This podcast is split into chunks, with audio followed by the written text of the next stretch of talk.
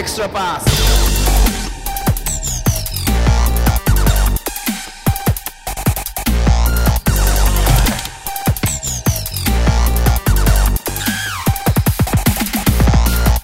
はい、皆さんこんにちは。エクストラパスポッドキャストです。えー、宮本です。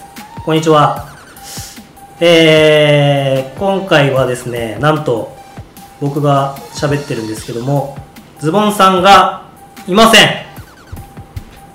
イエーイ ということで、えー僕が進行、司会進行していくんですけども、まあ、一番不安に感じている方々はこれを聞いているリスナーの皆さんということで、まあ、できるのかっていう感じなんですけど、じゃあ早速ちょっと今回のゲスト紹介したいと思います。今回はすごいです。今までバスケットボールつながりできましたが、アイスホッケーから、えー NCAA 一部リーグ、えーレイクスーペリアユニバーシティですか？大学でプレーされてる三浦優希選手です。よろしくお願いします。よろしくお願いします。こんにちは。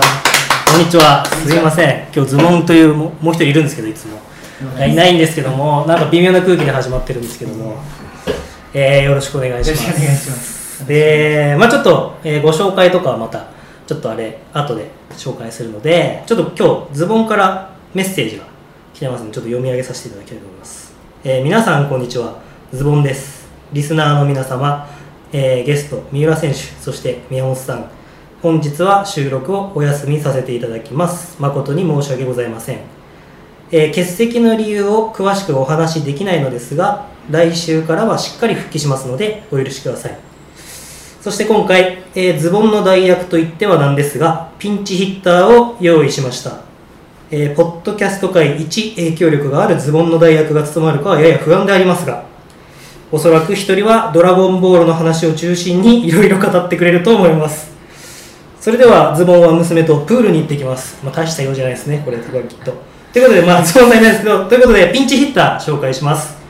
えー、第5回のポッドキャストに出演いただいた岸田彩香アナウンサーです。よろしくお願いしお願います。します。すいません、ズボンさんの。いやいやいやね本物が来ましたよ図図ぐらいはカバーできる。いやいやいやい。やもうもうズボンさんいらないよぐらいな感じで言っちゃいました。私が、なんとこれでね、どさんこ2人でやるっていう。そうですよ。奇跡のポッドキャストが、どさんこでやってるポッドキャストあるかわかんないですけど。クルーみたいななんかあれですか。クルーみたいな。ということであともう一人ですね。なんと緊急でピンチヒッターこの方がドラゴンボールの話をしてくれるんじゃないかということでご紹介しましょう。山本修介選手です。よよっ。こんにちは、お願いします。あこれちょっとね近く喋りすぎないですダメですか？近づいちゃダメですか？今めちゃめちゃもうなんかこのザキヤマみたいになってるーみたいになってるかもしれないから来ちゃいましたね。来ちゃいとうとう来ちゃいましたね、はポッドキャストにまで出ちゃいましたね。ということで、えー、岸田アナウンサーがズボンさんの図ってことで、山本選手がボン。お役でいきます、今日は。ということで、ちょっと今日は4人でやっていきたいと思います。よろしくお願いしおます。願いします。いや、すごいですよ。このメンバー構成は超豪華ですよ、今日。もう何を話すのかわからないんです。そうなんです。いつもそういつもね、ズボンさんがこう全部こうやってくれてるんで、このね、ポッドキャストでは伝わらない、なんとも言えないこの空気感を、えーいつも大暴れしてる宮本が繋いでいくという、えーターンオーバーだらけの今回は、ターンナンバー数えてください。ターンオーバーを皆さんが数えてもらって、えーぜひそれを投稿していただいて、はい。あれはターンオーバーと言ってもらえればいいなと思いますんで、ぜひ、まあ楽しくやっていきましょう。はい。はい。まあズボンさんはまあ、過去の人みたいな感じでいいんで、もう未来に向けて、そうですね。振り返らない。過去は振り返らない。そうです過去は振り返らない。でいきましょう。じゃあ、三浦選手、ちょっと、はいえーご紹介をさせていただきたいんですけども、先ほども紹介しました、えー NCAA、えー、1部リーグですね。そうですね。で、唯一の、えーホッケーえープレイヤーっていうんですか、そう。大学生アスリート。そうですね。はい。で、えーレイク・スーペリア・ステイツ・ユニバーシティ。はい。これは、あれですか、かなりカナダの方に近い。そうですね。えっと、アメリカとカナダの国境の町なんですけど、あの、はいミシガン州のスーセントマリーっていう、まあ、すごい小さな町なんですけど、はい本当カナダと面面してるというか、もうはい真隣で、あの大学の横に大きい橋があって、そこを渡るともうカナダに入国できるっていうぐらい、なるほどですね。アメリカの上の方ですね。あの、なんかあれですよね、5個。五大の中学校で習うやつ。そうなんですよ。のうちのあのレイクスペリアっていうのはスペリオル湖っていうことで、はいはいはい。そこの近くにある大学なのでレイクスペリアスティっていうのがへー。なるほどですね。ということでお今日は三浦選手と一緒に、まあ、ホッケーを学ぼうということで嬉しい。実はねそう岸田アナがホッケー好きなんですよ、アイスね、ホッケー大好きなんです。私大好きなんですよ。嬉しい昔あれですか？そう、えっ、と NHK の室蘭放送局にいた時に、はい苫小牧が近かったので、は苫小牧と釧路ってすごく北海道でホッケーが有名じゃないですか。そうそれで。まあ、オージーイーグルスっていうチームが苫小牧にあって、そこの、まあ、応援をしてました。もう毎週見に行ってました。へえはい。すごいですね。ねめちゃくちゃ面白いですよね。ホッケこのレバンガも毎週来なかったのに。ーいやいやちょっと悲しみが悲しい顔してますけど。そうなんだ。毎週そうやって試合が各地で行われるんですか？そうあの基本的に、まあ、リーグによって多少変わったりはするんですけど大体毎週2試合から3試合週末にこう試合があってでそれに向けてこう週の最初はこう練習をやってっていうような形が大体そのホッケーのシーズンは9月からまあ3月ぐらいとかになるのであの、まあ、そこ毎週ずっと試合をっていうのをサイクルをずっとそれ続けてっていう形になりますね。バスケと同じ感じですね。うん。あそう冬のスポーツシーズンそうがそう似てますね。っていうのがあるんでちょっと僕ねさっき山本選手と喋ってたんですけどあのホッケーに関する知識が、はい。プライドのキムタクしかない。そこからしか今日話が出せない。十分ですそこしかないっていう。でもあれ撮影場所があれですよね確かあの早稲田グラウンドとか東伏見とか東あそこでそう撮影して。そうなんですそうなんです関か東といえば東伏見ですもんね。そうですね。そうなんですそうなんですよ。で、えっとご出身もこれかなり珍しいですよね。東京で、えー今23歳。です。ね。で5人家族。おはい。父さん、お母さん、えーお姉さん妹さん、はい。ということで今だ次から大学3年生ですか？そうですね。この秋から、まあこのえ要はこと今月から大学3年生になります。っていうことで。いやーこれ今回三浦選手に来ていただくにあたってあのオファーを出したのがいつでしたっけ？2ヶ月弱前？1ヶそうですね。月半前ぐらいですかそれぐらい実は。うねん。今回待望のあれなんですけど、うん。実はですよこれ。あの三浦選手と連絡を取るきっかけになったのが山門トークなんですよ。おおおーそんなイベントありましたね。もう遠い昔な感じのね。え何月でしたっけあれ？6月1日。あそんな前でしたっけ？はい。で、えー、と三浦選手はそれを、えー、と見ていただいて、ツイッターであれしていただいてそこから6月27日6日そうですね。7 6日月末ですね。えービデミそうなんです。三浦由紀とビデオしようっていう。うん。ビデオミーティングしようっていう。あビデオミーティングの。あそうです。なんで衝撃衝撃の。ビデオミーティングビデミって何な、なんなんだろう。な。ずっと思ってたビデオミーティング、ビデミね。えビデオミーティングっていうのは要は試合前とかにえっとまあ、本来そうですね。基本的にはそのその試合に向けてその相手のチームの特徴だとか、はい。逆にこう自分たちがどういうプレーをしたらあの勝利に近づけるのかっていうのうん。を映像を使って確認しながら、まあ、やる作業のことなんです。ね、うん。そうですね。そういう感じ。それをまあファン向けにやられたっていうことで。そうです。今回の場合は今までの自分の得点シーンとか、はい。アシストシーンとかをこう集めてあのこのプレーをやった時は頭の中ではこんなこと考えてましたっていうのをあの行きた。かったん。ですよ行きた。いそう行きたかった。めっちゃ面白そう。そうだから僕ちょっと予定が合わなくて行けなくて。あーそうなんですね。かなり賑わったって聞いたんですけど満席で。あそうです結構あうんのどういうえっと、基本的には、まあ、学生でアイスホッケーやられてる方だとか、まあ、あとはやっぱりそのアイスホッケーが単純に好きで、うん。あのずっと応援してるという結構年齢層はあの本当幅広かったんですへね。それをねプレーをやっぱり山本トークもそうでしたけどやっぱりプレーを実際に見て本人がこう解説するっていうのは、まあ、これは岸田アナに聞いた方がいいかもしれないですけどねかなりテンション上がってましたもんね。めちゃくちゃテンション上がったうん。これちょっと。だって自分がねこう見たことあるかもしれない。恥ずかしそうだいやかなり貴重ですよねやっぱり、うん。ただのなんて言うんだろうファンだけじゃなくて、うん。もっとなんか深く考えられるっていうのうが、んねすごく良かったなと思います。やっぱりそう山本トークにしてもこういろんな僕もイベントやってますけどこうその深い部分選手はこんなことを考えてこう駆け引きをしてとかこういう風なプレーがあってとか、うん。でアイスホッケーもそうですけどこれ僕は共通する部分だと思いますけど対人スポーツでやっぱりコンタクトがあるんで、うん。どうしても相手がどう出てくるかっていう部分とか、うん。相手のディフェンスの仕方とかオフェンスの仕方とかっていうのを見るじゃないですか,、はい。だからそこに対して自分だから自分たちはこうしたっていううん部分を分かるとやっぱりスポーツを見る面白さっていうのがすごくねこうなんていうんですかプラスされていくっていう印象が山本高校やってもすごく感じたんですけど、うん。まあね僕らはそんな当時は余裕なかったですけど、まあ本当にそうですね。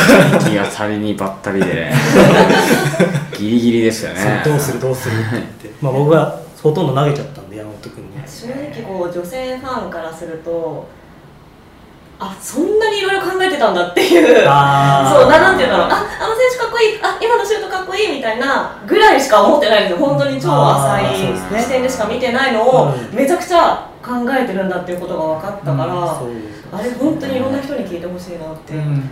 そうですね。男性能女性能の部分なんでしょうねやっぱりこう、そういうのこう論論理的というかリちょっとリズメな部分はやっぱり男性が好きなんで、うん。こうこういうふうにやったらこいつが動くからうんこういうふうが開くっていう議論はやっぱり男性は好きですし、うん。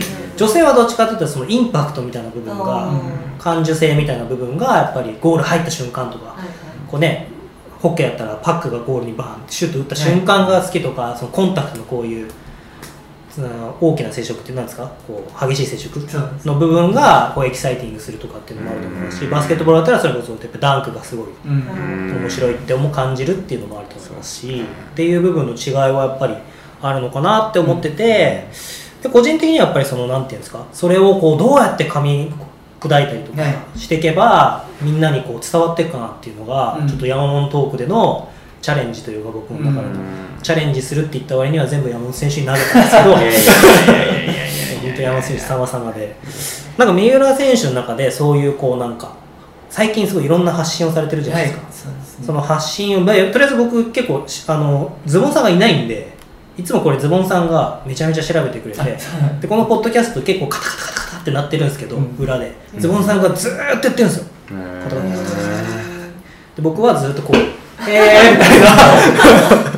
感じでやってるんですけどちょっと今日ズボンさんはいないんでちょっといろいろ調べてきたんですけど、はい。まず三浦選手ビーズが好きということで。あ すごい最近何なのかわからないけど。先日行ったスーパーアリーナのライブにもあそうです。ビーズがずっと大好きで、まあ、中学生ぐらいからはい聞き始めたんですけど。ブザービートですか？あいや。それそれちょっと前もうちょい前。か五十嵐圭さんとか。石田さんとかが出てたね。ブーザービート。あそうなんですか？知らなかった。それこそあ知らないですか？え見てたけど五十嵐さん出てたんです五十嵐圭さんとかあの今エクセレンスの石田さんは当時引退してて俳優で。コーチみたいな人？いや違う違うプレイヤーで。えーそうです。今はコーチですよね。今はコーチああそう今のイケメンコーチそうイケメンコーチ。えー、えー、そうなんだ。石田さんは一回選手を引退して俳優やってるんですよ。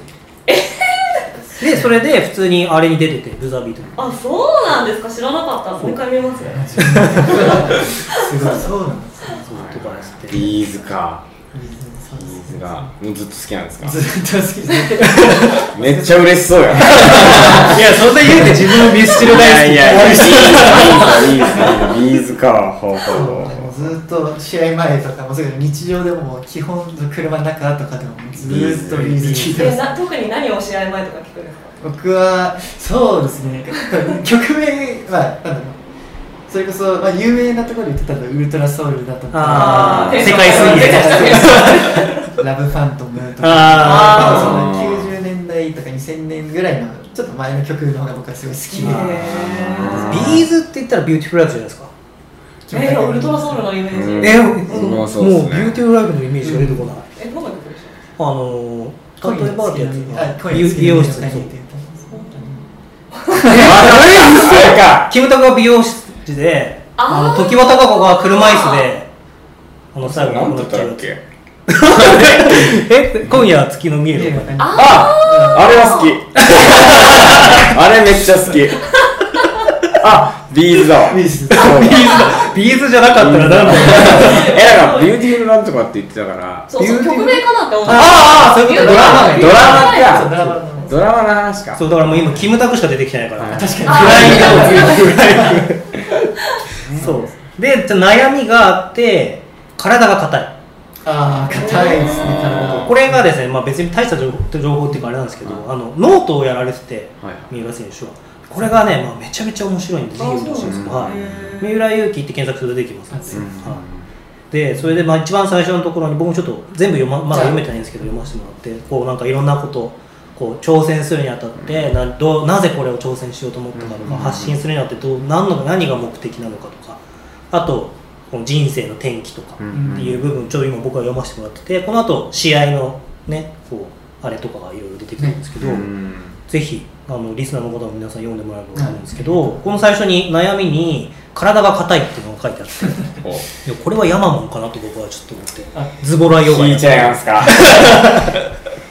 いや僕も体硬いんですよ。あそうなんですそうです。体硬いんでただどれぐらい体硬いのかってやっぱ人それぞれあるじゃないですか正直。私硬いよとか言いながら開脚ガーンいってる人もいるし。どうなんですか？三いやでも浦選手僕は本当に硬いですえちょっとやってやってもらっていいですか？ポッドキャストなので急に。あれはどれぐらい硬いのか。前前屈を。ちょっと前屈。えでもそんなこと言ったらあの岸田アナはレレラカムイの時代に、はい。レバンガ北海道じゃなくてレラカムイの時代にチアやってますか？えいや私めちゃくちゃ硬いんですよチアとも足もバンバン。バンバン。いやいやいやもう90度しか開かないんでら90度は結構。え美容師どれぐらいですか？前屈？前屈。本当手がやっとギリギリああー。ー。えどこが一番悩んでるところ股関節周りですかね結構。あーそうえー。九州の仲間ですかじゃあ。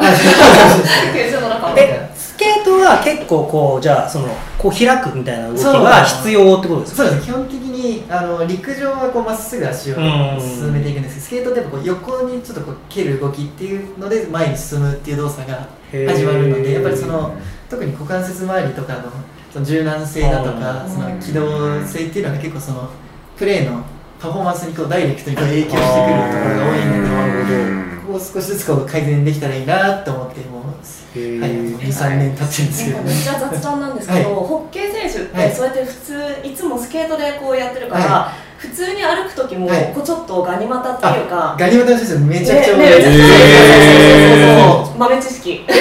あのサッカー選手と感覚は一緒ってことですか？サッカー選手も横脚みたいにこうああホッケー選手も横脚多いですで、まあ、僕もちょっと横脚気味なんですけどあのへスケートやってる選手ガニ股すごい多いです。なんでガニ股なんですか？こう滑るからじゃない逆ハの字でこうやって滑るから。そうですこういうやつだからもう普段の歩きもこうね。なってる人は多いですよ結構。そうですえなんか日常生活でホッケーのリズムを刻んじゃうとかあるんですか？ホッケーのリズム刻ん刻んじゃうこと。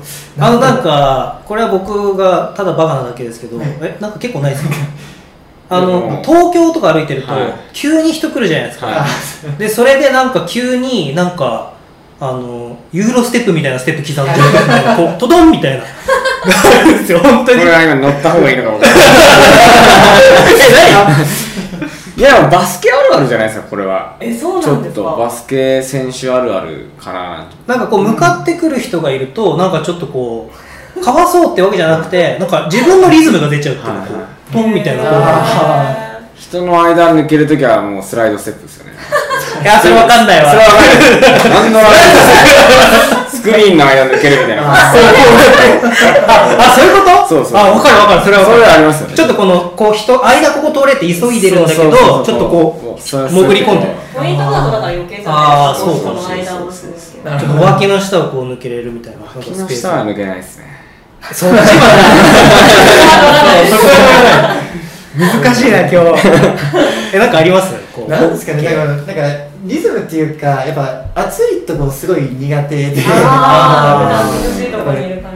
あやっぱ涼しいとこがいいなって私は思いますね。東京はでも暑いじゃないですか暑いですねうん、だから暑いしあのそのいえばホッケーの街っていうわけじゃないのであのリンク自体も少ないのでなかなかその氷上のその環境っていうのも多分北海道とかその東北とかの方が整備されているところではあると思うんですけどえどんなところで帰ってきて練習、今日も練習されてたんですよ、そうですね。の帰ってきてどんなところで練習？えっと、基本的にはあの日本滞在中は都内を拠点に活動してへてー。あのさっき言われた東伏見だとか、はい。まあ、東大和っていうところで、まあ、ホッケーをやってあと高田馬場にもあのスケートリンクがあありますね。うんビッグボックスがあるのでそこで練習したりとかしてますねじじゃあ都内だとやっぱり結構探すのが大変っていうそうかですねその氷に乗る機会を持つこと自体が結構大変で、まあ、それが多分今あのアイスホッケー界でもそれ解決してないしていかなきゃいけない課題の一つではあると思うんですけど。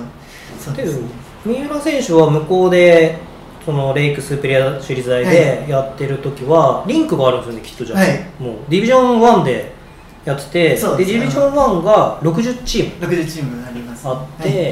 でなんか90年代に強かったんですよね。そうです僕の大学は結構3回ぐらい。そうですね古豪っていう感じで。全米大会は、えっと、過去5回5回優勝したことがあって、へー。っていう大学で結構そのもうプロ選手も300人以上輩出したりとかしてる大学なんですけどここ最近はあんまりそういったその特筆した成績を残してない大学だったんですけどそれのこう立て直しになんか自分も貢献できたらいいなと思って。ああなるほどですね。うんじゃあちょっとその話ちょっと掘り下げていきましょうか、ちょっと僕そのノート読ませてもらってちょっといろいろ気になるところをこうちょっと調べるっていうか、ズボンさんの代わりにズボンリサーチ的なやつをしてきたんですけどあのー双日にはい。早稲田実業ですね、入られて、まあ、僕はね早稲田実業って言ったら佑ちゃんの世代なんで。あそうなんですね。はい。うん田中マー君佑ちゃんの世代なんで、もうちょっと双日ってたら野球のイメージがあるんですけどホッケーも強いっていうか？で、えっと、ホッケーは双日は決して強くはないですよね。やっぱりアイスホッケーってあのそ皆さんのイメージもあるかもしれないですけど、はい。北海道とかうん。東北とか結構上の方がやっぱり名門校とかもたくさんある中で双日はあの経験者そのホッケーをずっとやってきてスポーツ推薦で入学した選手と、うん。高校からホッケーを初めて始めましたっていう選手たちの合同チームなので、まあ、言ったらそのあの決して強豪とは言えないというかむしろもう初心者が7割あ8割占めるっていう東京は東京都大会があって、はい。関東大会があってで全国大会っていう形です。じゃあ東京都は何チームぐらいですか、えっと、東京都は、えっと、ホッケークラブチームとあと高校がこう合同になって大会を行うんですけどそれでも多分10チームないぐらいでしたね。確かに。あのやっぱりチーム数がそもそもなかなか多くないのででそのうちの上位2チームがあの上に進めるっていうような形ですね。あなるはい。えホッケーそもそもなんですけど多分ね僕と山本選手は全然知らないと思うんですけど、う。んな何分えっと、アイスホッケーは1ピリオド20分間。でお。それを3回行います。なのでへー。3ピリオドで3ピリ。そうですね。で60分間終わめった時に。ちゃめちゃメモってるけど。なんか狙ってるんですか？いやいやいやすごいでしょこれ。そうですそので20分やって合間に大体15分ぐらいその氷がガタガタになっちゃうのでそれを毎回こう製氷車がきれいにしてっていうそこが大体10分から15分ぐらい休憩を挟んでなので、まあ、1試合が終わるのに大体2時間とか2時間半ぐらいかかりますね。でまあそれで点を競うスポーツで6人。そうですね、はい。キーパー入れて6人。キーパー入れて6人ですね。でもキーなんか僕のプライドのイメージだとはい。かなりいた気がこの字型にメンバーがねベンあのロッカうんーで。いたからかなり人数がいると思うんですけどあれはホッケーって結構その特殊なスポーツでこう、は毎回毎回選手がこうセットごとにこう変わっていくっていうのがあってあそうなんですか？まあ、要は交代は自由でどのタイミングで交代してもいいんですけど、基本的にその5人が1セットになってそのうち3人が攻めのフォワード役で、うん。2人がディフェンス役でっていうような形でそれで5人1組が大体4セットなので合計1チーム20人ぐらいベンチに常に待機しててで大体そうもう順番に入れ替わるとそうですね。基本的にはその大体もう監督がその組んだそのセットの順番でこう出ていくんですけど例えばなんかこう点をここでは取りに行きたいという時はこう主力選手たちを集めてその選手を出したりとかってあるんですけどアイスホッケーは結構30秒から40秒ごとにこう選手がどんどん変わっていく。そうなんですそんな変わるんだもう知らない間にそういなです。本当にそうです。でなんかセットもちゃんと公表されるんですよね今日のセットは。そうです。あの1そうですセット試合前にえメンバー表みたいな。メンバー表みたいな感じでこの人たちが組みますよみたいなのはこういうふうにへー。例えばそれを見ながらあ今はこういうねでこの選手が出てるなとか。あなるほど。今はちょっと守備的にこう失点しないようにねしてるメンバー構成なのかなっていうのがもしくはちょっと試合をこう決めに行く点を取りに行くメンバーなのかなみたいなへえす。ごいですね。一人ずつはもう交代できないんですか？じできます。いやあのゃあそれもできる。むしろあの一気に5人変わるっていうことはあんまりなくて例えばその自分のチームがこうピンチじゃない時とか自分のゴールからパックが離れてる時に少しずつこうメンバーが変わって守備の選手は守備の選手でそうです、変わるはい、フレッシュな選手がどんどん入ってくるというで最終的にそのセットっていうかセットに全員切り替わるっていうのはだけどそのうんチェンジのタイミングっていうのもそのアイスホッケーのへえその醍醐味というか。醍醐味というかそうです。えじゃあそのか監督っていうんですか、はい。ヘッドコーチですか？アイスホッケーは。そうです。ヘッドコーチヘッドコーチのその采配もかなり。あてかそれが多分一番もろに影響します。へねええでもそういう意味ではその分析とか、うん。その要は相手チームのそのビデ,、はい。ビデミッツですか、はいの部分スカウティングの部分ってかなり重要ってことですすごいありますね。あのそれこそ毎週毎週こう敵があとバスケットでも同じだと思うんですけど、うん。どんどん変わっていくので次の週ここのチームと試合するってなったらもうその週の頭からうん。ずっとそのチームのビデオをその今までの対戦した時のビデオとかも見て、うん。こういう選手がいる時はこの選手を出すようにしようとか、こういう攻め方をしてくるからうちはこういう守り方をしようっていうのを徹底的にほぼ毎日そのビデオでしっかり確認してから練習に臨んだりってことが多いですね。へえバスケットの場合はどうなんですか？ねそう私も知りたい。そう知りたいそうね今日お二人揃うということで三浦選手はバスケのことをすごい聞きたい三浦選手結構バスケも好きなんですよね。あ好きです。いやスポーツがすごい好き。あの見に行くのも結構好きだったりするんですけど。はいはいはいはい。何のスポーツ見たりするんですか？えっと、まあ、他はそう野球サッカーとかアメフトもこの前見に来ましたしバスケットもあのそれこそ僕やっぱ早稲田だったので、はい。あの早慶戦の大学バスケのああそれとか見に行ってました早慶戦を見てたんですね。スクーバじゃないんだみたいな。そうなんだ。どうですかそのバスケは？そういう部分では。そうですね。やっぱやりますよ。本当同じような感じで週の最初に、うん。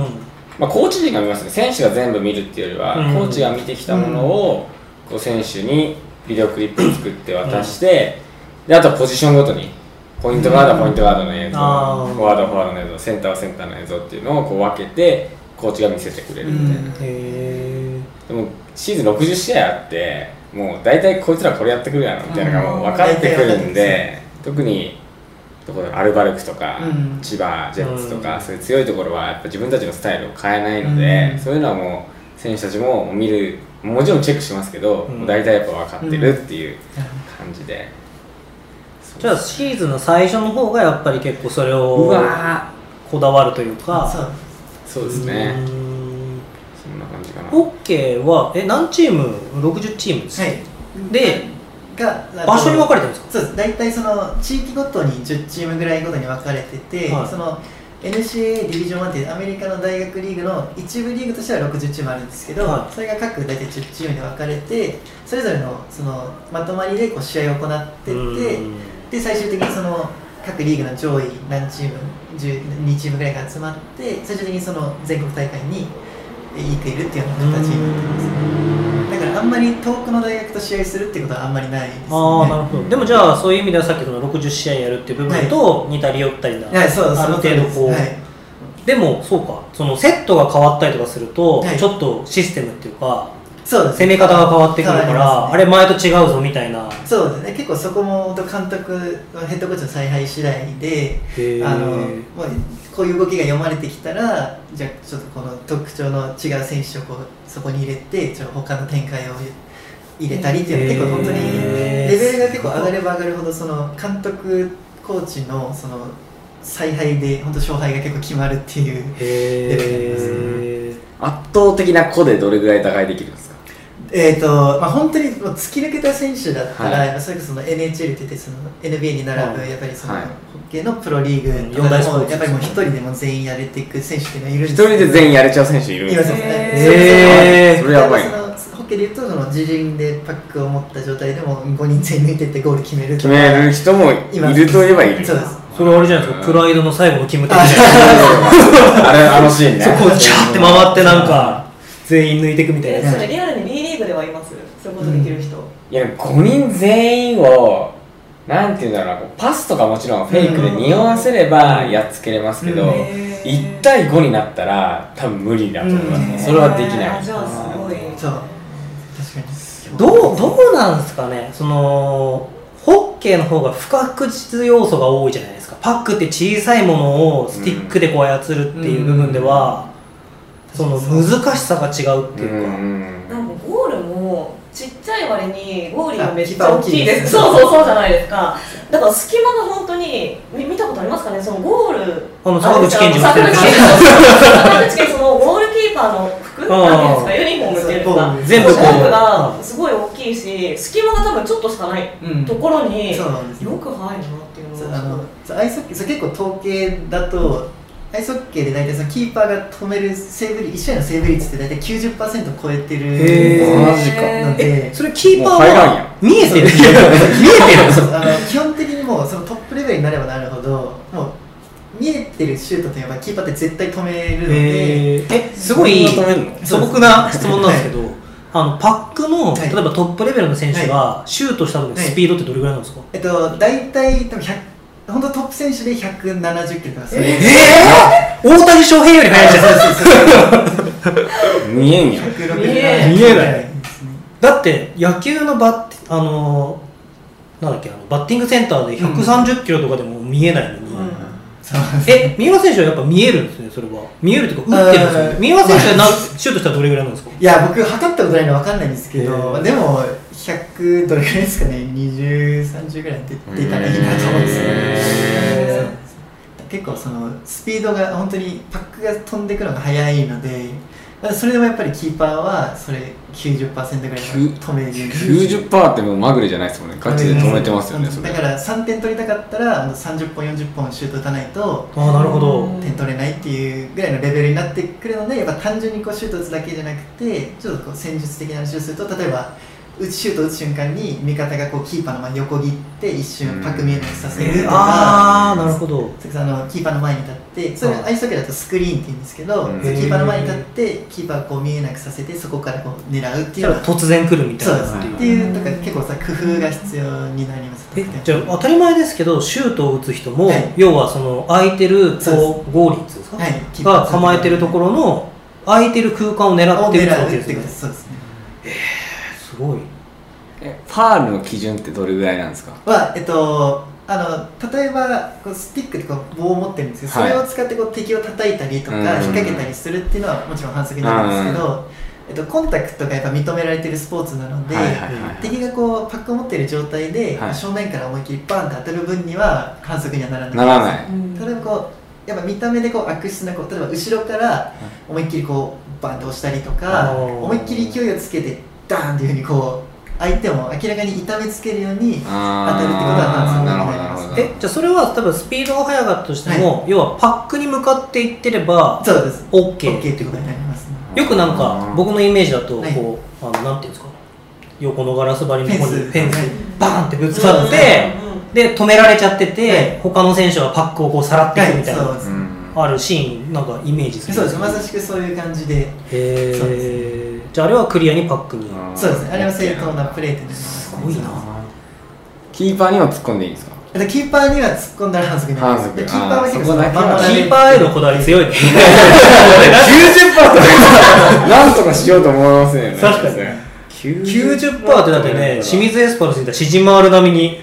知らない。知らない。知らない。知らなんか世代が違いすぎる、ショックだわすごいな90%か。じゃあ大体もうスコア的には何対何ぐらいのえっと、試合になるん基本本当にいい試合ってなったら本当3対2とか、まあ、へー5点以上は入らないですね、めったに。えそのチームとして、例えば方針的に、はい。要は失点を何点に抑えてこうみたいな目標とかってきっと出すじゃないですか、はい、そういうのってやっぱじゃあ5点5点強いチーム2点とかはい。3点とかみたいな、そうですね、結構その大体僕らのチームだとその毎試合4点以上取るとか、あのい1点以下に抑え失点を1点以下に抑えるとかあるんですけど、結構それも細かく例えばシュートをじゃあ何40本以上打つとかー。反則を何個以下に抑えるとか結構そのある程度目標っていうのは試合前に決められてて、うん。で大体そのそこをこう達成できてるかどうかっていうのを毎回こう丸×でこう表で最後出すんですけど、うん。丸がやっぱり78割占めてる時は試合にも勝利してるっていうような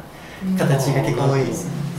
こう自分たちの展開に持ち込めてるかっていうそうですのが、ね。こうやりたいことができてはいるかっていう、そういう感じ。ですごいですね、すごい競技っすね。いやでも僕からしたらバスケットももうすごい興なんか味聞いてみたいことあります？バスケットボール他に。いやなんかその結構バスケットでも、まあ、その僕結構今今年の夏すごいこう敵を抜くことに関してすごい、はいはい。あのトレーニングというか、まあ、自分のその伸ばしたい部分でもあるんですけどなんかそのやっぱこう駆け引きとかスポーツだとすごい思うんですけど、はいはいやっぱその試合中の判断とかは、こう敵をやっぱり見ながらこう自分のプレーをするのかそれともこう自分のタイミングでこう仕掛けていくのかっていうのは結構そあのプレーヤーの方になかなか聞ける機会がないあそうですねいやなかなかこんなねお互い両方選手に聞けることは。めちゃくちゃ豪華な。いやだから呼んだ呼んだんですよ。今改めて。そうですよバスケもアイスホッケーも好きって。こんなねそう。すごいませんってそして食いついてるところキーパーの90%の精度 どうやって点取ろうかな めちゃめちゃ守備的な思考がこう働いてるらしい。あそう。点取ろうとしてるのか。はい、点を取るにはどうすればいいかって考えて。まああの相手を見てとその自分の動きってとこですよね、これプロと学生で僕全然違ったなと思ってプロになってからはもうとにかく相手を見てっていうのがすごい増えて、学生時代は自分の動きで抜いていくっていうのがすごい多くて、なんて言うんだろうなやっぱディフェンスのレベルがすごい上がるんですよねプロになると。うんであってそこに自分の動きだけでこうやっつけることってあんまできなくなってくるんでそれこそ外国人選手とのコンビプレーだったりとかそういうパスとドリブルのこうパスとシュートの駆け引きだとか、うん。そういうなんだろう相手を見てずらすとか、はい。そういうのがすごい増えてくるかなってそうなんですね。ただこれがまた NBA とかになるともう自分の動きだけでやっつけれちゃう選手がいるからまた一個さらにレベル高いのかななんて思いながら。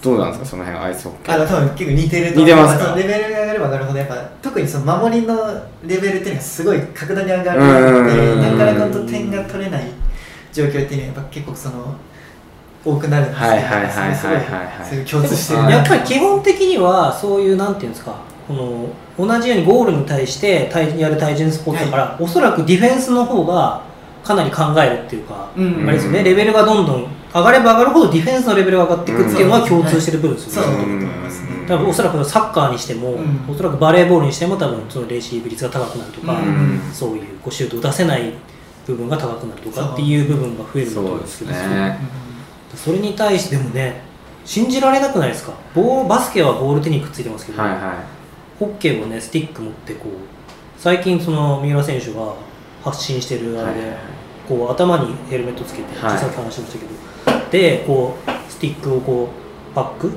をいじりながら、自分の目線がどこにあるかみたいなっていうのをこう実際体感できるみたいなはい発信してくれてですけどあれ見せたらだってあんなね細かいですよねタッチがすごく。ズボンさんここにいたら俺たこ焼き焼くのうまいからみたいなこと言いますね。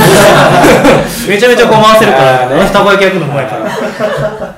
けどあんなだってねまだボールが手についてれば、こうボール見ないでドリブルして相手見ながらできるけど、それをこう感覚でやりながらああれですよね。そうですね。手じゃないので結構もうそのスティックがやっぱこう自分の体の一部にと同じような考え方になるので、そうですね。結構練習は必要なんですけど。はそうですよね。やっぱり。だって僕これ個人的に思うんですけどあの僕サッカーが好きで、い。サッカーとかも一緒で要はパックとかボールがこう来た時に置く位置そのパックを、っていうのはかなりやっぱりプロになってくると、レベルが上がると変わってくるっていう。ですね。アイスホッケーも一緒ですか一緒ですね。むしろそこで結構もうプレーが分かれて、まあ、結局それが勝敗につながったりってことがすごい多くてへ多分サッカーとかバスケでなんていうか分かんないですけどホッケーだとやっぱファーストタッチって言ってはい。1回の自分が敵の味方から来たパスをその1回のタッチで次のプレーにこうつなげられる場所に置けるかどうかでそのゴールそこで決められるか決められないかっていうのがすごい分かれるのでこのもらい方っていうのはすごい大切なスキルになりますね。もらい方の部分ってバスケまあ大事だけどうん。そうですね。そのファーストタッチを置くっていうのはやっぱサッカーもそうだし確かに。特別かな、うん。バスケはないです。基本キャッチして、そうですね。その時にまあずれる。ボールを持ってそのままずれていくっていうのはありますけど、ファーストタッチっていいっすよね。なんかかっこいいなんか僕好きサッカーももちろん好きで、こうボール来たのに対してディフェンスが寄ってきた時になんだろうバスケだったらもう取ってこう抜くしかないけど、うんあー。ちょんって前出して体に入れ替えて抜くとかあるじゃないですか。あれかっこいいっすね。そうなんですね。あれやりたいっすねちょっと。バスケでやってみるんですタップして。いけるかな。なんかねスピンとかかけて、はいはいはいはい。あれあれはやっぱ狙ってやるもんなんですか？そうですね狙っているのでやっぱそのもらう前にこうでそれそれは多分バスケットも共通していると思うんですけど、ボールとかパックが来る前にどれだけその周りの状況をこう確認してこう頭の中にこう入れておけるかでうん。次じゃあこうもらった瞬間に前に置いて敵をかわそうみたいな考え方にもなるので、そのやっぱ状況確認判断っていうのはすごいなるほど。バスケットに共通してるんえじゃないそれをちょっと2人に聞きたいんですけど、はい。それってよくサッカーとかでこう俯瞰してみるみたいなうん。言うじゃないですか、で先週のちょっとポッドキャストで、はい。その NBA2K ってゲームがあるんですよ、うん。であサッカーのウイニングイレブン、はいで NHL もなんか昔ありましたね。ゲームなんかそれをよくやってる上からとこう上から見てる感じでできるじゃないですか。うん。で僕はそれすごい大事だなって思うんですけど、その上から見てる感覚を持ってやってるのか、うん。それとも要はこうこういう普通の感覚でやってるのかってどういう感覚でプレイしてるんですか、どうですか？どうですか？僕です結構その質問すごいされるんですけど、僕的には上から見てる図っていうのは僕の中ではなくて、うん自分がプレイ中はどっちかっていうとこう写真をこう常にこう頭の中に更新していくようなイメージがあってだからこの自分がこう見たその景色をまたほんと 0. 何秒後にどんどんどんこうアップデートしていって、うんそれでその敵の動きをこう予想したりとか味方が今ここにいるっていうのを見といてあとはじゃあこうパックを見ながら味方の位置を見なくてもそこに出せるっていうようなことが僕は結構あるので本当選手によってそれぞれだと思うんですけど僕はどっちかっていうとなんか連射みたいな感じでああじゃあイメージうパッて次のスペースを見たときに連射しといてあのスペース空いてて、はい。ディフェンスがこの場所で、はい。オフェンスがこの感じでやってるから、なん1秒後にはおそらくオフェンスが先にあそこにたどってしてから出すみたいな、そういうイメージを持ってる。方が俯瞰っていうよりは僕はそっちの目線の方が多い気がしますね。山本選手どうですか、僕これ俯瞰ですって言えたらかっこいい。俯瞰では見えてなくて。でも今その写真って言って、うん。いやすげえわかるんですよ。うん。僕もその試合中いいパスが自分で出せたなって思った時のを、うん。ノートに書いてた時に、うん。最近はこう絵で描けるようになったんですよ。でその時に自分まあ自分の近くにいるディフェンスはやっぱちょっと大きく見えるじゃないですか、うん。で奥の見方はちっちゃく見えてっていうのをやっぱこうある意味写真みたいな形でこう見てるなと思ってて。でその感覚がすごいわかるなと思って。へー面白い。すごい。で、まあ、前はだからその見える範囲が狭かったんですよ。だからうん。でだんだん視野が広がってきて、うんちょっと奥のディフェンスもなんだろう完璧に見えてるわけじゃないですけど、うん。大体この辺にいるとか、これぐらいの大きさだなみたいな感じで分かるようになってきて、すごいもうおおそうやわ。へえすごい。そうえでもそれどどういうきっかけでそういうふうに見えてくるのかなっていう。うん。でなんか能力先天性の能力なのかそうん。れともなんかこう培われたものなのうんかでもどうなんだろうな。先天性の能力だったら俯瞰なのかもしれないなって思ったりするしその努力の部分だと今みたいに写真っていう表現が出てくるのかなとも感じなくどう思います？そうです僕多分視野を広げることに関しては多分トレーニングで多分誰でもできるようになるって思ってて、もちろんその自分がもともとなんか一人でこう打開していくっていうよりはこう周りを生かしてこうパスを出してそれで得点につなげるっていうようなプレーをすることが好きだったっていうのもあったので、うん。昔からそういう気質あったかもしれないんですけど結構あのやっぱりこう首をこう常に振ることだったり、そのためにこう姿勢をこう背中をしっかりこう立てることとかっていうのをやっぱこう意識すると結構こう自然にこう体がこうちゃんと確認できるようになったりっていうのを結構あのじ実感してきたので結構その視野の広さと姿勢とか、うん。あとそういうで要は上半身のいい姿勢作るためにはやっぱ下半身の立ち方とかそういうところを意識すると意外と多分結構自然に見えてくるところっていうのもあるのかなって気は個人的にはします。自分の要はスキルスキルっていうかそう。フィジカルの部分がしっかりしてくれば、だと思います。ちゃんとそのビジョンも取れてくる、もちろんその意識することは大切ではあるんですけどそうですね。山本選手どうですか？まあバスケット的に言えば多分本当体がまず一番大事で、うん。もうそこが崩れたらま、全く見えないんですよね、うん。やっぱディフェンスに例えばプレッシャーかけられても状態崩れたらもう何も見えないですし。体があって例えばボールハンドリング、うん。ドリブル続いてる時に下見てたらやっぱ何も見えないので、うん。そこがまずついて初めて次のステップかなっていう感じがありますね、すすごいホッケーでもすごい同じこと同じですかやっぱこのさっき言われたこのハドリブルハンドリングって言うんですけどをやっぱこうパックだけ見た状態でできるんじゃなくてもあと手で感じられるようになってこう首上げられるようになるとやっぱその視野がさっきおっしゃったように広がるっていうのはすごい共感。じゃあそのスティックをこうやってやってる時に、見ないでこうやってやってても、はい。どこに当たっててどの辺にパック飛んでるかってやっぱ分かるんわかりますわかります。そう。であとはやっぱりこう前を見てても周辺視野でこうなんとなく見えるので、うん。その感覚がついてきてからやっぱりすごいプレーに幅は出るようになったなっていうのは感じますね。なんか分かるところあります？なんか僕も試合前に試合前あのシューティングしてるじゃないですか、うん。その時に一人だけちょっとこうスリーポイントの外まで出て、うん。ドリブル練習してるんですけど、うん。目つぶってやるんですよ、へえすごい30秒間ぐらい目つぶっていろんなステップしながら先輩とかにぶつからないようにこうやってて、でそれやってからパッて目開けてやるともう一気にこうビジョンが広がるというか感覚が冴えるもうう冴えてるっていうのがあって、まあ、音とかもそれでこうなんか聞きながらやってるんですけど、うんそれはなんかすごいすごいわあ分かるなというか。やってみます。目つぶって結構面白いですね、うん。あれ、僕これサッカー漫画の「シュート」っていう漫画があって、はい。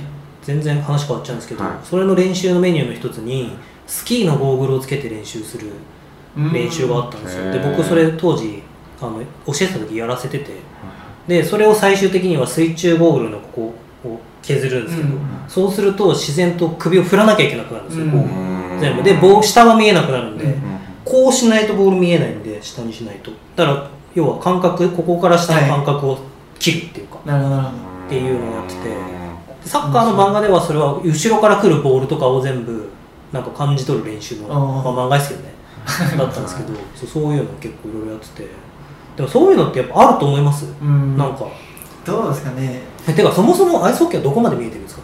えっとあのプロになると、うん。こう半分なんだこのバイハーフバイザーって言うんですけど、はいこうヘルメットがあってでこのなんだろう透明ななんていうんだろうねガラスじゃなくて、まあ、要はその全部が前はしっかり見える状態になるので、うん。要はその向いてる方向とこの自分の普段の視野と同じぐらいの景色が見えるんですけど、うん。ただあの大学とか高校だとまだあの安全性のためにフルフェイスって言ってこう全部顔を覆ってるものを使わないといけないのでうん。それだとやっぱりこう網網のものをこう顔の前につけたりするのでちょっと見づらくなったりはするんですけどそうへえなるほどね下と上も見えるんですか一応？えっと横上は上は結構見づらいですあここまでしかない。そうですみたいなでも上見ることなくない？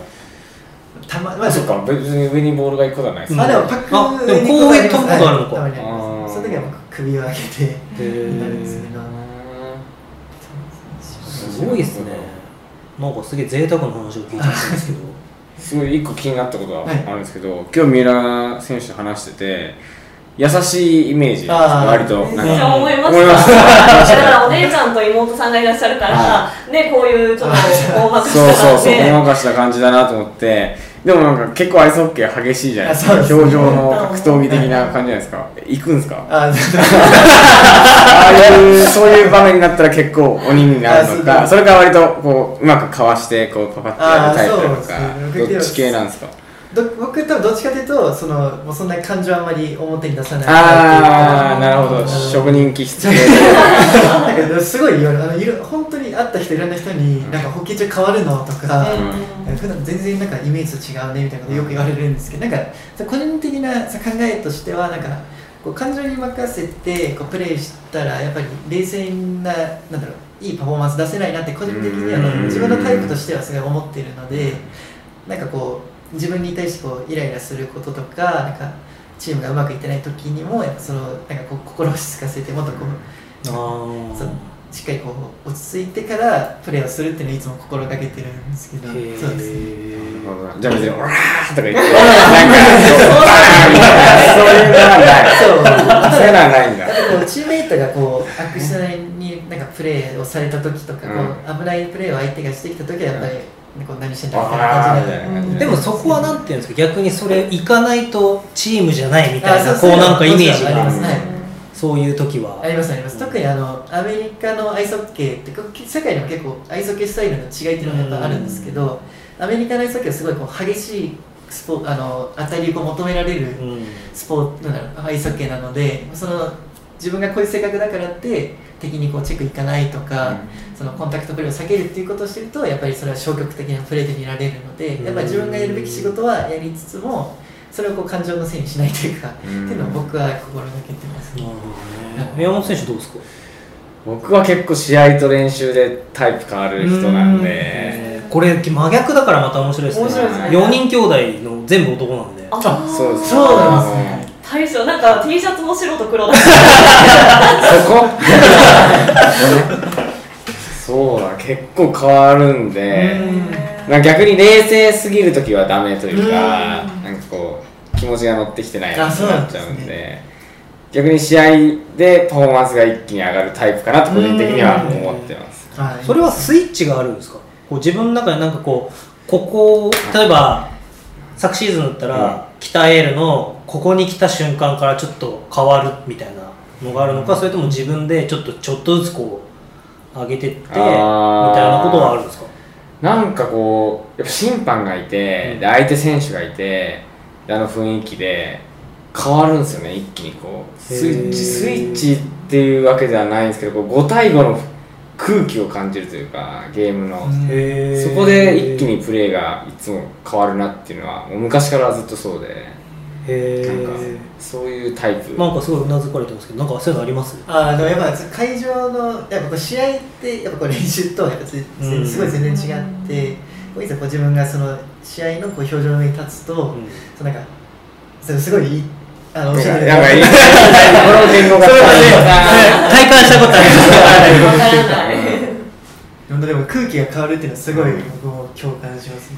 へー。そうですね。私やっぱ40分じゃないですか試合って、でやっぱその中でこうなん駆け引きがやっぱあると思って、うん。で相手相手の心理面でのバトルがあると思って、やっぱそういうのが僕結構好きなんで、うん。そこでこう優位に立つというか相手に対して練習はやっぱもう一回一回区切れるじゃないですか、うん。でやっぱまた違うというかあれはあれでなんかまあバスケットなんですけど、うん。また5対5のその40分の試合っていうのはなんかちょっと違う。ああうん。5対5のそのゲームの戦い方。そうですね、そこで僕は結構スイッチが入るタイプなので、へなんかそういう感じですかね、うん。まあ、ずっと冷静に頑張れたらいいんですけどね。ポイントがあるし。でもホッケーなんかはなんか熱量っていうかそのねファンもやっぱり熱いじゃないですか。ね。特にその NHL とか見てると、はい。だからきっとおそらく NCA のアメリカとかでも熱いんだろうなっていうイメージを持ちますけど、結構そうですね。大学特にあの今僕がいる大学アイスホッケーは、まあ、どのスポーツもそうだと思うんですけど、まあ、そのなんか応援がすごい熱いっていうのが一つの大きい特徴で、うん。基本的にもう毎試合その全校ほぼ全校生徒がこう学校のその試合を見に来てくれたりとかもするので、まあ、その生徒はやっぱりその大学をもう本当にもうびっくりするぐらいこう必死に応援してくれるのでやっぱ選手としてもすごい嬉しいですし頑張ろうという気持ちになりますね。大学は何人ぐらいなんですか？で僕の大学はそのミシガン州の中ですごい小さい方で、はい。全校生徒でも多分3000人とか4000人ぐらいうん。しかいないので他のその大きい大学とかと比べるとかなり少ないところなんですけどそれでも試合には多分結構それこそあのそ生徒とあとその周りのお客さんとかも含めて毎試合結構入るのでやっぱりそれ大学のそのプロじゃないレベルでもそれだけ入るのはすごいなっていうのは。え何人ぐらい入るんですか？そう試合にもよるんですけど。あそうか対戦相手がよるんですライバル校がとかみたいな。2000人3000人入る時もあってへーすごいな。すごいなでも B リーグもそれこそすごいあの演出だったりとかその熱さっていうのを感じで僕すごい見に行ってみたいんですよ、うんぜひぜひですね。うん。東京での試合を。確かに。東京出身ですもんね。そうアルバルク東京。立川の方ですあそうです。立川。ちょうどもうあの辺だからね。そこから渋谷に行っちゃったちょっとね。ああもうもういいね。渋谷ファン。渋谷ファン。渋谷ファン。っていうかあのねこう先輩が移動されたからね。ね。はい。移動って会社みたいに言われご移動されてはい。確かにそうですね。先輩と先輩みたいなやつが先輩後輩だけど後輩や後輩あ違います後後輩でした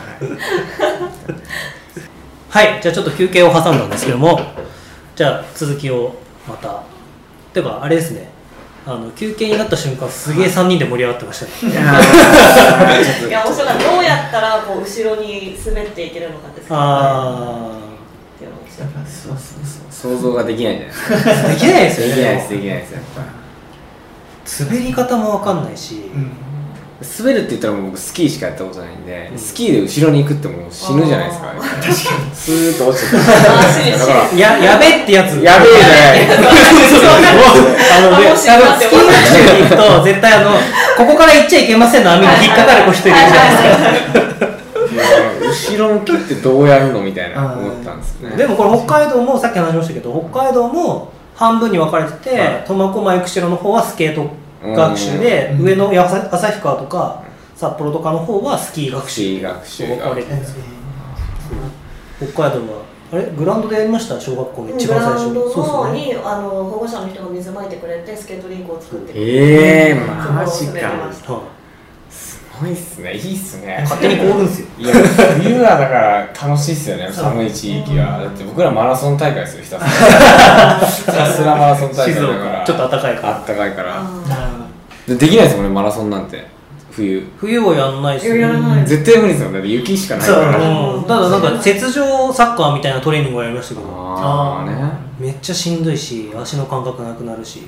あ靴普通の。普通の靴で雪の上走るみたいな、はい。あとなんかスノーホッケーってありましたね。それ僕のお姉ちゃんやってましたね。へなんか丸いそうだそういえば今思い出した。丸いボールを普通になんかスノーブーツでは走ってはい。ホッケーするみたいなのがへー。ありましたねそういえば。それぐらいならできそうだな。あスケートがスケートがちょっとなければ。スケートがあるとちょっとね。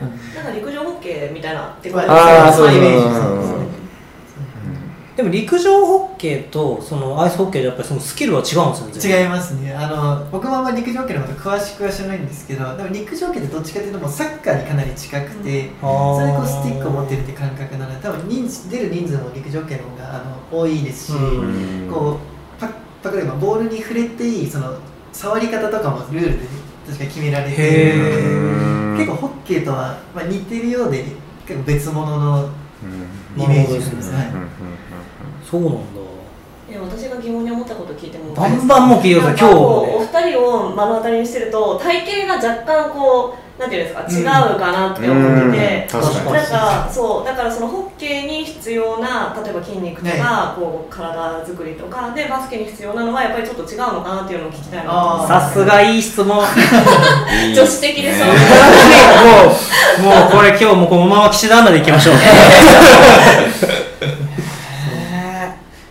と気にしてトレーニングをしてるとかってあるんですか？こ基本はもうほんとケツと体幹なんですよね、うん。そこがやっぱいやでもそういえばのその山本選手は前もいつでしたっけ？山本トークの札幌の時でしたっけ、はい。体が大きくなったみたいな。ああそうですね。札幌行って、はでも確かに全然違いますよね。そうっすね。去年の8体型月にちょうど1年前うん。から、体重6キロぐらい増えて、えー北海道に行ってから、へー。でもスピードは増したんで、へー。すごい良かったなっていうのがあって。あれは何だったんですかね？えそのでも今スピードって話ありましたけど、はアイスホッケーのスピードのつけ方のその筋肉とかもある？ありますあります。やっぱりあの氷にこうどれだけ力をうまく伝えられるかっていうところになってくるので、うん。まあ、さっき言ったその股関節の使い方とか足のその筋力だったりっていうのはうん。あのすごい重要になります。だからあのそのうんお尻周りだったりそのコアの部分っていうのはすごい必要なあのスポーツだと思います、うん。まあ僕の場合はそのすごい線が細いんですけどこれはあの僕もちょっともうちょっとね増やしてはいかないといけないところですね。うん。やっぱその北米の選手は本当に、まあ、バスケのも同じだと思うんですけどやっぱり体がもうあ圧倒的に大きい選手がうん。たくさんなので、そこには耐えられるためにはもっともっと自分もあの体の大きさっていうのはつけていかないといけないですね。例えばスピードで勝負する選手がいるとするじゃないですか、でその人は走るのも速いんですか？えっと、速い選手が多い。あ多いですか？うんそれは。あー。だって走るの遅いけどスケート靴履いたらこいつやばいみたいなやつがいます。で僕多分どっちかというとそういいううタイプ。で陸上での運動で多分あんまり僕そんな運動神経いいわけじゃないんですけうん。どで結構そのだからこそこう滑り方っていうことに関してはすごい自分の中でこう研究をしてこうガチャガチャガチャガチャこう足を速く速くっていうよりかはこう無駄のないスケートをこう大きく大きく1回のキックでこうギュンとこう前に進めるっていうスケートをあの小さい頃からあの教わってきたのでそうそれこそあのフィギュアのフィギュアスケートの先生に4歳の頃からずっとフィギュアスケーティングも一緒に教わってきていまだにそれを続けてるんですけどそういうところでこの氷にこうなんか効率よく力を伝えるっていう点ではあのすごく工夫はしてきたかなと思います。なるほどなるほど山本選手どっち派なんですか？田臥勇太派ですか？そのボールのドリブルをつくと。まあ僕もそんな走るの速いわけでは遅くはないですけど、うん。速いわけでもないんで多分そういうタイプかな。どっちかというとボール持ってる時の方がまあ言ったら緩急とか、うん。そういう一歩目みたいなところは速い。かなと思うんですけど、あ 50m 走ったらもっと僕より速い選手たくさんあいると思うんで。それこそ関野君なんて超あいつなんてそうだと思います多分。私山本さんめちゃくちゃ速いイメージだったんですけど試合見て。いや。そうなのかな？どうなの いや、これはちょっとその観一観客というか、指導者をやってる身からすると、山本君は止まるスキルが高い。へだから、その止まってる時に相手が止まりきれてない時に次の動き出しをしてるから、速く見えるし、その連続があるから、その要は、こう、なんていうんだ、こう、こういうのに動きに対してこう出てる瞬間が速い。だから切り替えがそう切り替えの部分の無駄がない。だから多分そのあいつホッケーの部分の、うん。さっき言った無駄なスケーティングをしないっていう部分と似てる部分があってそれこそこれがじゃあ富樫勇樹とかになってくると富樫勇樹に関しては0100のスピード関係じゃなくてマイナスとかまである感じのイメージ。へー。100が速いんじゃなくて100を見せる時の0よりもマイナス20があるみたいな。でそのふわっとした感じから100までいくまでが速いっうん。ていうのがなんかイメージありません？そうですね。だから急に来たみたいな跳ねていくのはやっぱ早いですね、で僕はどっちかというとこう何もしないようがいきなりグッて速くなるような感じでうん僕たちはこう振って振ってからのこれが速いんでそこはすごいですねやっぱ。なんかアイスホッケーもそういうのとあります？あります。あの結構そのチェンジオブペースっていう言葉があいつにあってあのやっぱりそのまっすぐただ敵に向かって走っていって同じスピードで行くっていうよりかはこう一瞬わざとゆっくり行ってすぐに逆に行くっていう動きとかはすごいあのスケーティングをしてる中ではい。それをコントロールする。します。やっぱりその原則ささっきおっしゃったその止まるスキルっていうのはそのめちゃくちゃ大事へで自分でスピードをこう減速させまた再加速するっていう技術は敵と勝負するにあたってすごい重要な要素になります。だから本当に結構やっぱ今日お話山本選手があの皆さん聞いててバスケとアイスケーでその共通するなん求められる能力とかスキルっていうのはすごいなんか多いなっていうのは感じますね。なるじゃあね山本トークでビデミしよ。うっすね次上にねにしたいしたいすごいなあとなんかでもじゃあ共通してるところってなんか感じたりしますうんそうだなやっぱゴールがやっぱちょっと違いますよね、うんバス。ケット上にあってですねでホッケー下にあって、うんだからなんかぐるっと裏も回れるんですよ。そうですね。ゴールあが回れるっていうのは結構。あの裏を回るっていうのがなんかこう画期的な作戦みたいなのってあるんですか、あー。裏に一回回ることで何かが起こありますね。るみたいなやっぱりゴールがあのこうあったとしてその後ろを回った時ってやっぱキーパーも敵も全員こうゴールの後ろを見ないとダメはいなので、敵の目がそのゴール裏にいる選手の方に向くので、逆にその僕の見方はそのフリーになるチャンスをより作れることが多いのでわざとゴールの後ろを回って敵の注意引いた時に空いたスペースにパスを出して決めたりっていうのはすごいホッケーの使いいやー好きそうですね。僕結構ゴゴールの下をくぐるのが好きで。実はバスケットボールもねあるんですよ。1メーター20ぐらいか。ちょっとこうあそうそうあるんですゴールのエンドラインよりも。ゴールこうあって、はいここがスペースがあるんでこうボードがあってあこうドリブルで抜けることって結結構あってだからもう完全に裏じゃないですか、はい。そうだからそうどういう違いがあるかなと思ってて、そうなんですね、うん、でもシュートはやっぱ打てないわけじゃないですか。そうそのこからは。そういう時ディフェンスでも追いかけるんですか？追いかけやっぱそれは。そうです。ただやっぱりゴールの後ろをディフェンス守りの選手が追うっていうことは、その自分がそのゴールの後ろに行くってことはそのゴール前がやっぱ空いてしまうので、ねあんまりそのゴール裏思いっきり回るっていうよりはゴール裏で待って敵がどう出るのかっていうのを待つってことが多いあなんか戦みたいですね。あ本当 結構。敵陣を見てそこでこうなんかこうね。それボール持って止まるってことですか？止まってる選手もいますへえゴール裏で。そうですね。やっぱりその敵もその相手が止まってるって分かったらこうどんどん少しずつこうプレッシャーをやっぱかけてくるのでうん。どんどん駆け引きにはなるんですけど。ゴール裏をうまく使えるとそこは守り方がある程度あるんですか？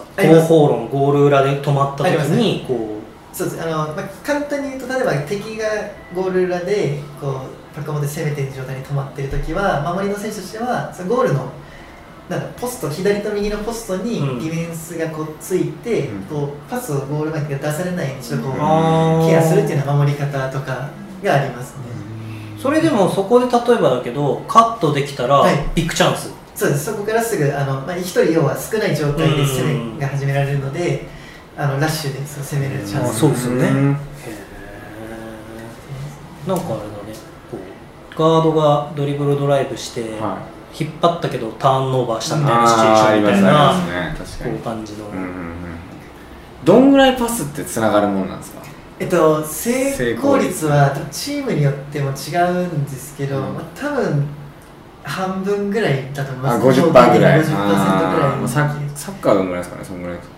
もうちょいですいやーそのチームによってスタイルによってまだ違うから、例えばバスケットでいうと、もうこうやってディフェンス1人に対して2対1になったら、うん。まあもう決まるんですよ、うーん。もうほぼ。ここでこれミスは、ほまあ、上に行けばいいことないんで、もうパーってこうシュートいけて、それを2対1になったら、はぜ大体パスは絶対成功するもんなのかそれでも結構難しい。そうですね、こものなのかの2対1の場面ってホッケーだとすごい、まあ、要は攻め側からするとと得点チャンスうん。ですごい大きい、なんかその瞬モーメントなんですけど、やっぱホッケーの場合キーパーがいるので、あまあそうだよね。なかなかそのいいパスが通ってもキーパーが最後止めるってことがはいはいはい。あるそうですよね。のでさっき90%止めるんですけそうどです。その場面でも止めることが多いそうです。だから2対1はすごいチャンスあるんですけど、うん多分成功率としては多分3割とか2割ぐらいだと思います。うん。まあでもじゃあこれを作ることは一つすごい目的というか、はい。うん。へなるほどね。ーやサイドとかはい。中央とかそういうなんか攻め方みたいなえっ、とあります。基本的にはまあホッケーはあのスピードがすごい速いので5人が基本的には全員があの動くっていうのはバスケットの共通だと思うんですけど、うん。結構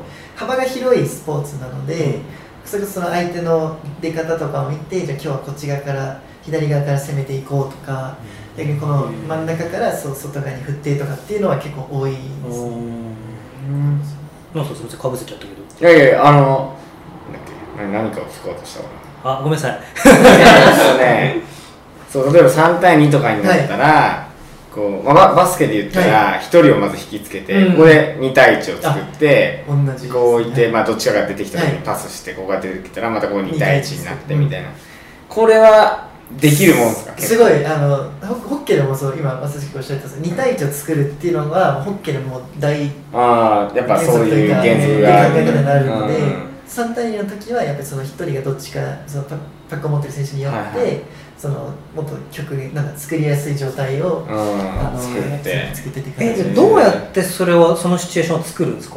えっと、基本的にはあの、まあ、要は自陣からの球出しとか、うん。要はその守ってる状態でパックを敵から奪った瞬間にこうどれだけ早くそのチーム5人全員が攻めの意識を持てるかっていうところでこう敵トラがンジションの部分でそうですねこのトランこジションでこうパックが取られたってなってる時にはもうこっちのチームは攻め込んでるっていう状態を作れるようにするっていうのが大事ですね。あーやっぱじゃあ速攻が一番点が高い。点高いです。点が取れる確率が。バスケットだと、うん。そのラッシュで決まる時と、うん。あのなんかこうセットアップというか、うんでセットオフェンスになる時が。まあ、うん。やっぱトランジションが一番確率が高高いいからうんそれを狙うんですけど、うん。まあ各チームそこをね止めにうん来るんで、ハーフコートオフェンスっていうはいのになってって、そう。なんかまあまあ90%じゃないですか、はい。もう話は何回もこの90%でどうやって決めるんですか？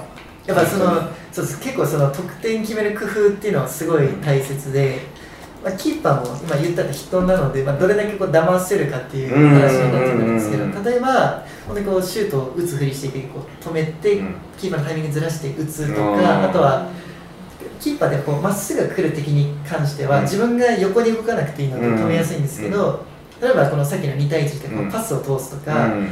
プレイヤーが横張りしながら、うん。キーパーが動いた時逆側に打つっていうスキルとかっていうのがこう見てるのはこっち行ったそうです。瞬間にこっち逆側にそうです。ななのでそこら辺のスキルっていうのは本当ポイントゲッターというか、まあ、スコアラーにはサッカー的な感じもありますね、そうです。ねだからそうだよね。なんかたまに真正面から比較的距離を持って、真正面から打うんつ人がいらっしゃるじゃないですか、ああいうのは何が狙いでなんか入るわけないじゃんと思っちゃうんですけど。結構そのそういう時の狙いとしてはキーパーに当ててそのリバウンドを味方に叩かせるっていう狙いとかも多分あると思いますね。あとはやっぱりこう 自分でこうどうしてもこう目の前にディフェンスを抜けずにこう打開できないってなった時にはとりあえずキーパーに当ててその後またチャンス自分たち作るっていうような狙いがだからシュートって言っても全部が全部ゴールを絶対狙ったシュートってわけじゃなくてこうキーパーに当てたリバウンドを味方に叩かせるっていうような打開のシュートそうですね。もうあります。ねへえワンチャンがありますよね。そうそうそうそう。俺サッカーとかも見てて思うのは、なんか正確性ももちろん大事なんですけど、やっぱ結局一個のアイディアとか、はい。なんか一個こあうなんだろう相手の想像を超えるプレーがあった時に点が入るのかなと思って、結構そういう得点がまあ5点ぐらいしか入らないっていうのも聞いたし、そういうところが大きい。そういうところ大きいですね。本当に。ーめちゃめちゃアイスホッケー学んでるじゃないいですか。やーなんかそういや僕もぶっちゃけどっちかというとそっちの方が向いてんじゃないかな。なんかそのメンタル的な部分ではちょっとそういうところあって、サッカーのっていうか。なんかそうですね、うんこう一個の工夫というかアイデアで。そうこうこれすごい僕も昔よく言われたのが、は僕すごいサッカー脳だってめっちゃ言われて、一個の印象的なプレーよりもバスケって堅実なプレーをそうですね。40分間続けることを問われるんですよねすごい。そうそうそうだから一個のその芸術的なゴールのはただのだからスラムダンクの不活の同じ2点のペンの部分で結局それはまた返されたら2点と2点みたいな、うん。でもやっぱ点数が入らなければ入らないほどその1点の重みが大きいっていうそれでメンタルが崩れるとか、やられた感が大きいとかっていう,、そう部分があるから。そういう意味では面白いですね。うん。いいな。と。そう。バスケでやっぱその得点のその入り方もすごい違うので、うん。そこら僕見てて面白いなとやっぱりそのなんかその例えば我慢。うん。我慢っていう表現もちょっとこの競技の2つではちょっと違う我慢の仕方っていうか、あディフェンスの我慢も、はい。だってバスケは言ってしまえば我慢してるけど入れられるものだっていう考えがあるけど、うん。アイスホッケーはもう入れられてはいけないっていうプレッシャーがおそらくあはい。あったりとかして、確かに。そうだそその辺ってどうですか？僕は急に言っちゃいましたけどなんかそのん。メンタルの持ち方？はいはいはい。今なんか僕の今言ったワードってすごいネガティブなワードじゃないですか,、我慢しなきゃいけないみたいな感じ、うん。それを要はこうちょっとポジティブにしていくとか、うん。どういう表現をした方がこうなんだ？打開しやディフェンスとかで打開しやすいとなんかあります、プレーしながら。うんまあ、我慢に関して言えば例えばオフェンスで結局こう我慢できない時ってもう一人がなんかやり始めちゃう、うん。もう自分でガーやっちゃった時ってやっぱ意外と決められないともう一気に相手に持っていかれちゃうってい？うのがあって、そういう時に自分たちのオフェンスをこうなんですか時間をかけながらうん。一つ一つ実行していくっていうのはすごい大事で、うん。そういう我慢はあるかもしれないです。ディフェンスもなんだろう一発スティール狙ったら、うん。もうそこでいけなかったらアウトナンバーでうん。5対4になってやられちゃうみたいなのはあるけど、なんとかこう一個一個頑張っていくっていうのは、うん。そういう我慢はあるかなと思いますね、結構多分共通してるとこ多くてあ僕らもこう我慢の時間帯みたいな感じで言うんですけど、やっぱりこう試合中、まあ、60分あるのでこう相手にこう攻め込まれ続ける時間っていうのがうんすごい多いんですけど、その時にやっぱりこうどれだけそのチームがそのやろうとしてるホッケーをそのやっぱ監督のそのりなんだやりたいことを理解して選手が自分の役割をこうどれだけそのなんだ達成できるかっていうところに関してやっぱりすごい使いますね。我慢っていうか本当おっしゃるようにこう一人個人がこう誰か行くっていうよりかはもうみんなで今はもう耐えようっていうような時間帯っていうのがありますね。いやなんかすごい失礼な話なんですけど、あの僕と岸田アナはあの4月26日のこれバスケの話なんですけど、うん。の横浜とやった残留プレーオフをはい。同じ会場で見てたんですよ、はい大逆転を食らった。食らった日 食らった日の話。なんかあの日ね。僕ら僕の印象ですけどはい岸田アナがどう思ってるか知らないですけどこうあもういけるだろうみたいななんか空気感が蔓延した感じっていうかなんか,、うん。なんか緩い感じがあって、うん。でなんか我慢しなきゃいけない感じのところがさらって抜けてったみたいなこうなんかうん。印象論としてね。うん。なんかでもそういうのってなんかありません？こう？んわかります。うなんかファンとしてはいやなんか頑張って我慢守ってって思ってるけど、うん。サクサク点取られていくし、そうですね。なんかこうねオフェンスになっても入ってってめっちゃ思ってるけどうん。一向に入らないみたいな なんかそういう。だからそういうなんかそう雰囲気とか流れみたいなそうそうのはありますそう。そういう時のメンタリティどんな感じなのかなみたいな。まああの日に関して言えば前半がすごい良かった、うん。まず良かったっていうのがあってただそこ良かったポイントがやっぱ外国人選手だったんですよね、うん。デイビッドとバイロンって。外国人がたくさん点取ってて。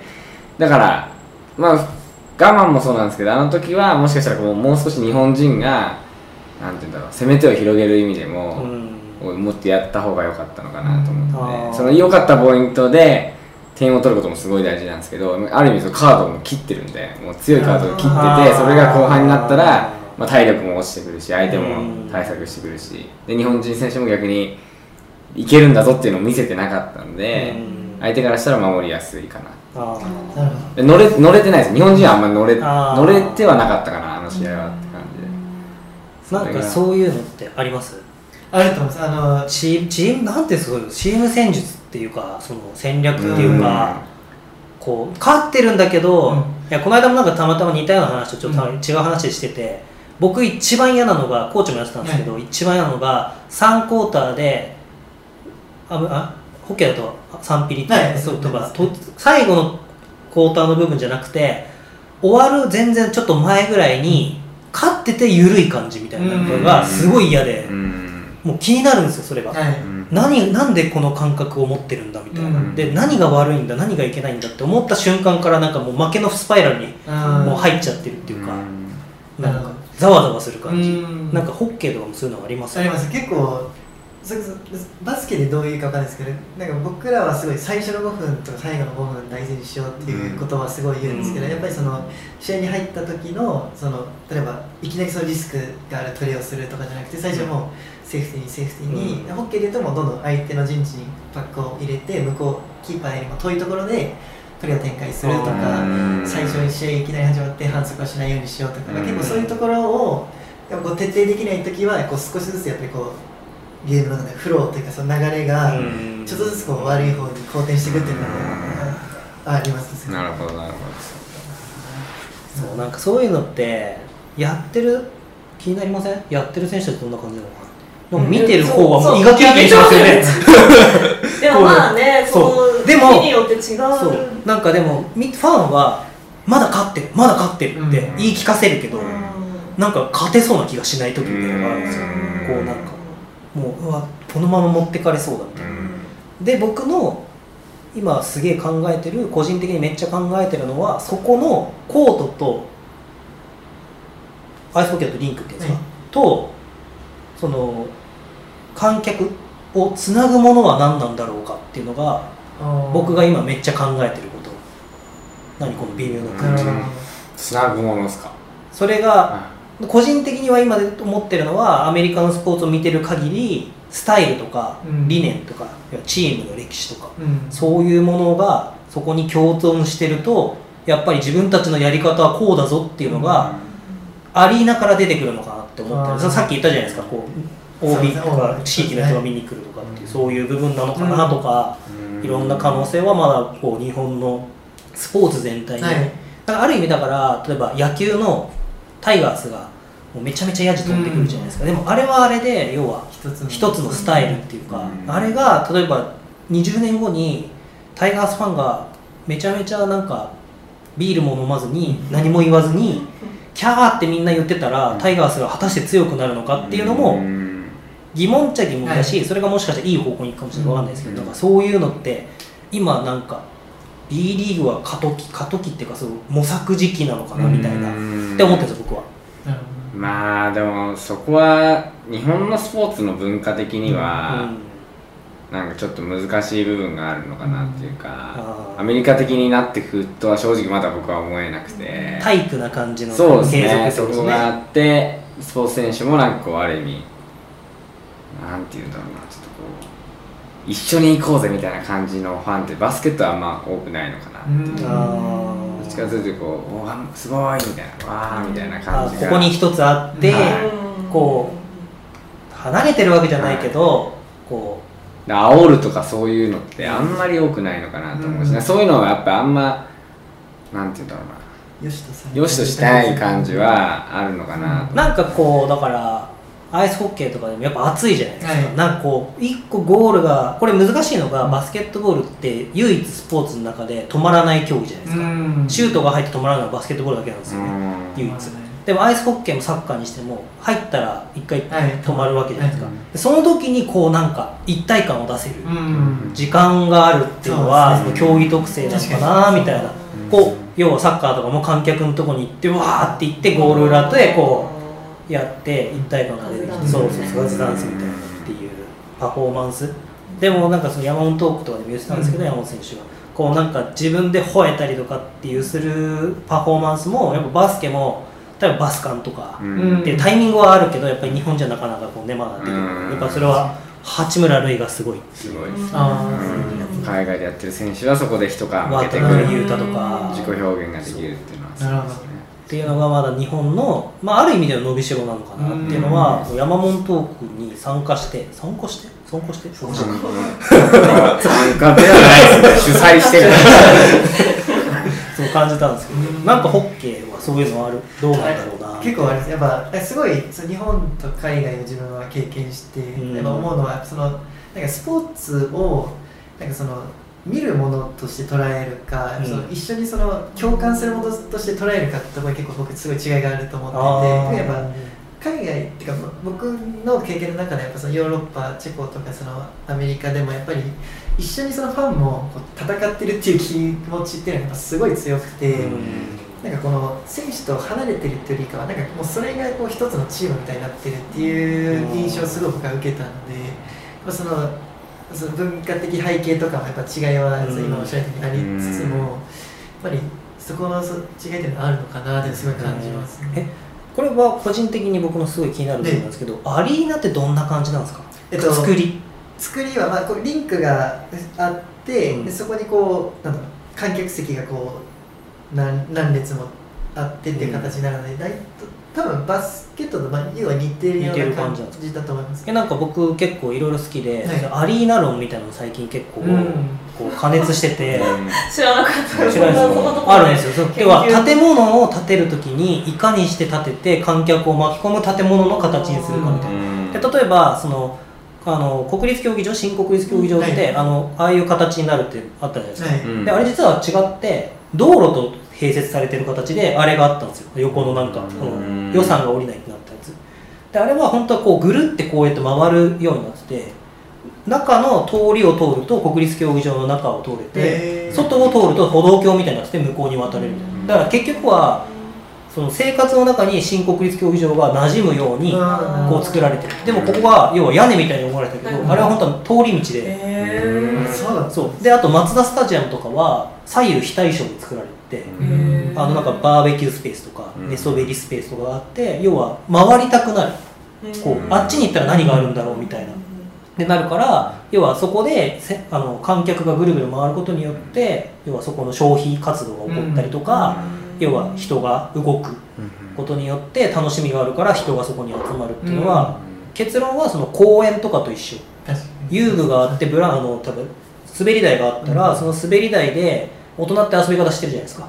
だから僕らって多分観客席に行ったら自分の場所見つけて座ってるんだけど、子供って例えば反対から滑る方から登ってきて飛び降りるとかっていう遊びをやったりとかそこで集団ができたら、うん。気づいたら滑り台の上に行ってる人が鬼ごっこの鬼役でなんかそこの陣地を取ったらなんか来る遊びみたいなのができたりとかそういう社会が構造されるみたいな。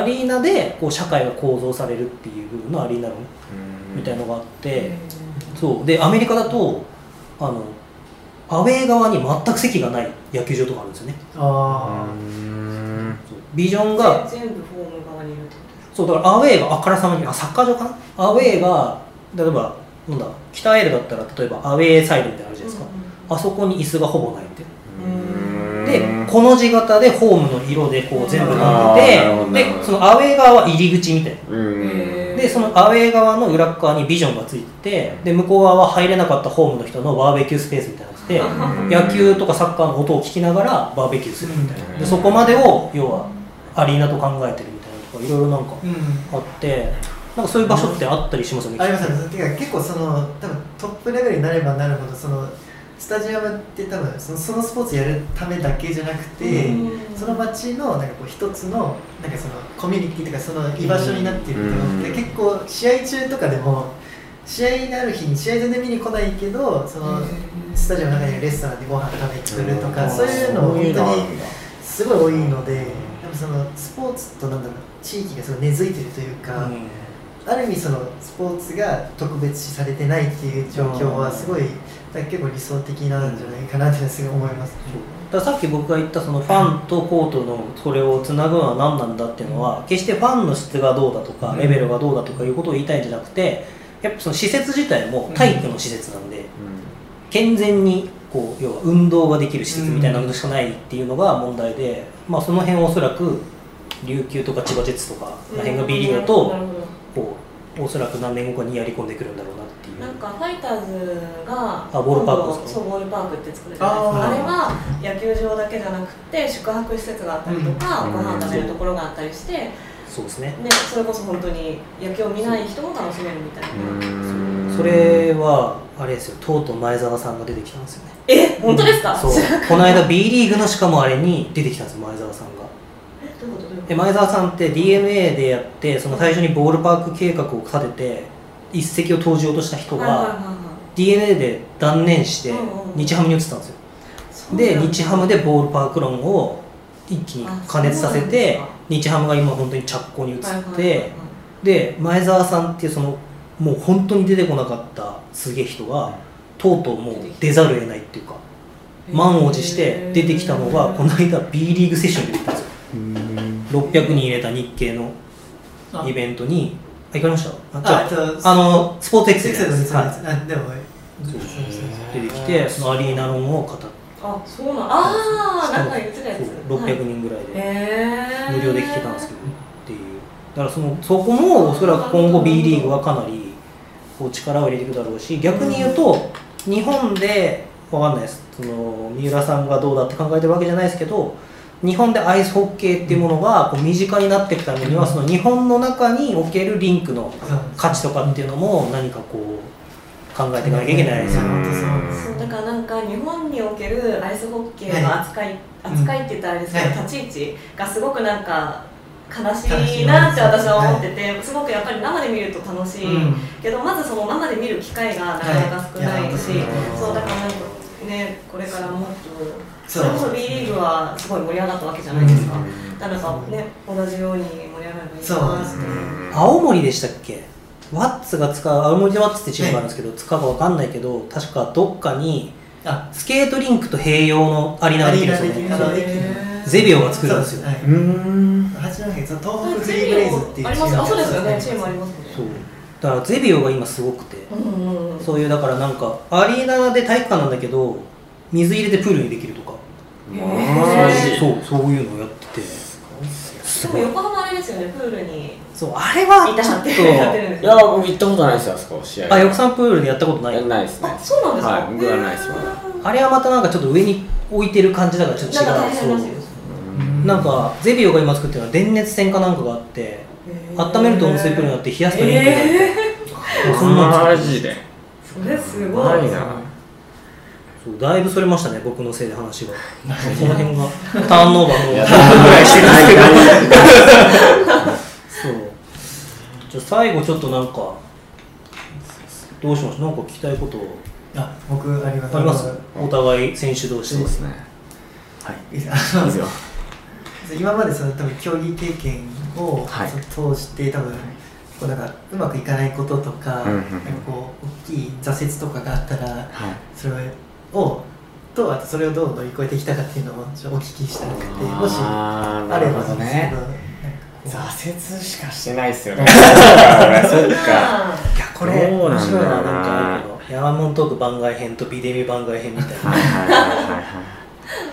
そうですね。やっぱなんていうの僕本当に人生こういうタイプの人で、いい時もあればもう本当大変だった時期もあって、でも大変だった時期に何をしたかっていうと、やっぱり我うん。慢我慢で本当に例えばバスケット言ったら僕は本当我慢してバスケットしてた時期もあって、はい。それはまあいろんなことがあっての我慢だったんですけど、もう一番の目標がもうバスケットを嫌いにならなければ今年はいいぐらいに思ってやってる時期もあって、へでもそれぐらいなんだろうこうやっぱやめちゃうことって一番もう始めるのが大変じゃないですか、だから本当続けるっていうあのどれだけローギアにしてでもなんかこう続けておくっていうのが、俺が一番やってたことかな。一番挫折した時に悔しい辛いだからやめたくなるけど、何かこうきれい完全にゼロにならないようにつなげておくっていうことはやってて、うん。そうするとやっぱこういろいろ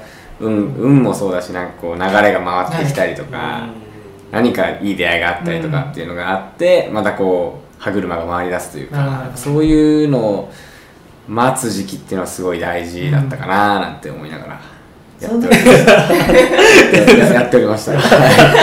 その時のなんかこう心のなんかモチベーションの保ち方とかなんか例えばなんだろうこうもう本当に嫌でも例えばこうバスバスケットのさ会場に行ったら、はい。こうちょっとこう練習したくなはいはいはい。ああいやどっちかというと僕はもう周りに自分がテンション上がるものだけを集めるというかうん。やっぱそういう人と会ったりとか、はやっぱいつも同じメンバーでいるよりはやっぱこう自分をなんだろうなこう励ましてくれるって言ったら変ですけど、そういうふうにこう高めてくれるような人と会って話をしたりとか、やっぱそういうあと自分とこう対話するじゃないですけど、しっかりこうノートに思ってること書いて、うん。消化してとかそういうことは結構やってましたね。はい。逆になんだ俺が聞きたいこととしてはどんなビジョンでこれからこうやっていきたいのかなっていう、その今アメリカの大学でやってて、はい。日本に帰ってくるのか、うん。アメリカに行くのか、うんあとはまあまあホッケー界というか、はにどんな形で何かしていきたいのかなっていうのは気になって。はいえっと僕の、まあ、アイスホッケー選手としての,、あの目標はその NHL に行くこととあと、うん。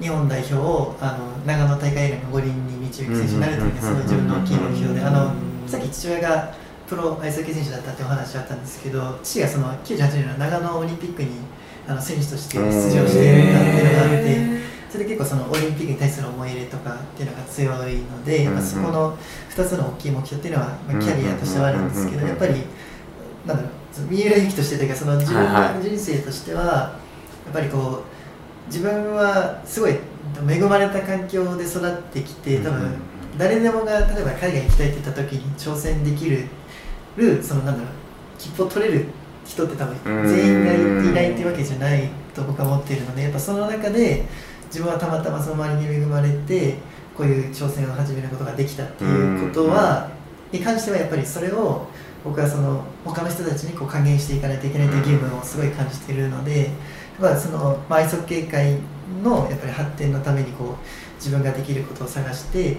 あのなんだろうやり続けたいと思います。はいなので今は僕あの日本に戻ってプレーする気っていうのは今のところはなくてあね。自分がもうできる限り海外に続けるっていうなんか結構本当当日をそれこそ途中で辞めて海外に渡った時も、あの最初は誰にも言わずに言言ったらもう一人で行ったんですけど、いつの間にかその自分のこう立場とか少しずつ変わってきて自分の背中を見てこう海外に出ていきたいっていう選手とかが増えてきたのでそういう選手たちのためにもこう自分はこうなんかチャレンジャーでやり続けたいなっていうはいはいはい思いがあります、なるほどなるほど。そういう感じなんだ。そうやっぱ増えてるんですか？人口的にはどうなんですか？えっと、ホッケー人口に関しては多分年々減少していってます、ちょっと少しずつ、はい。そうです。なのでうんそこら辺も、まあ、今の自分にこう何ができるかわかんないんですけど少しでもこうホッケーの良さとか面白さっていうのをこう周りの人に伝えていくことから始めていくっていうのはやっぱり一つの責任かなっていうのはすごくなるほどなるほど。思いますね。国際オリンピックとかねやっぱそういう大会があるとねそうね。こう盛り上がりがはい。来るからやっぱ、やっぱ代表のが強くなるっていうのはねね。一つね、はい。一番大事なことかもしれないし、そうですね。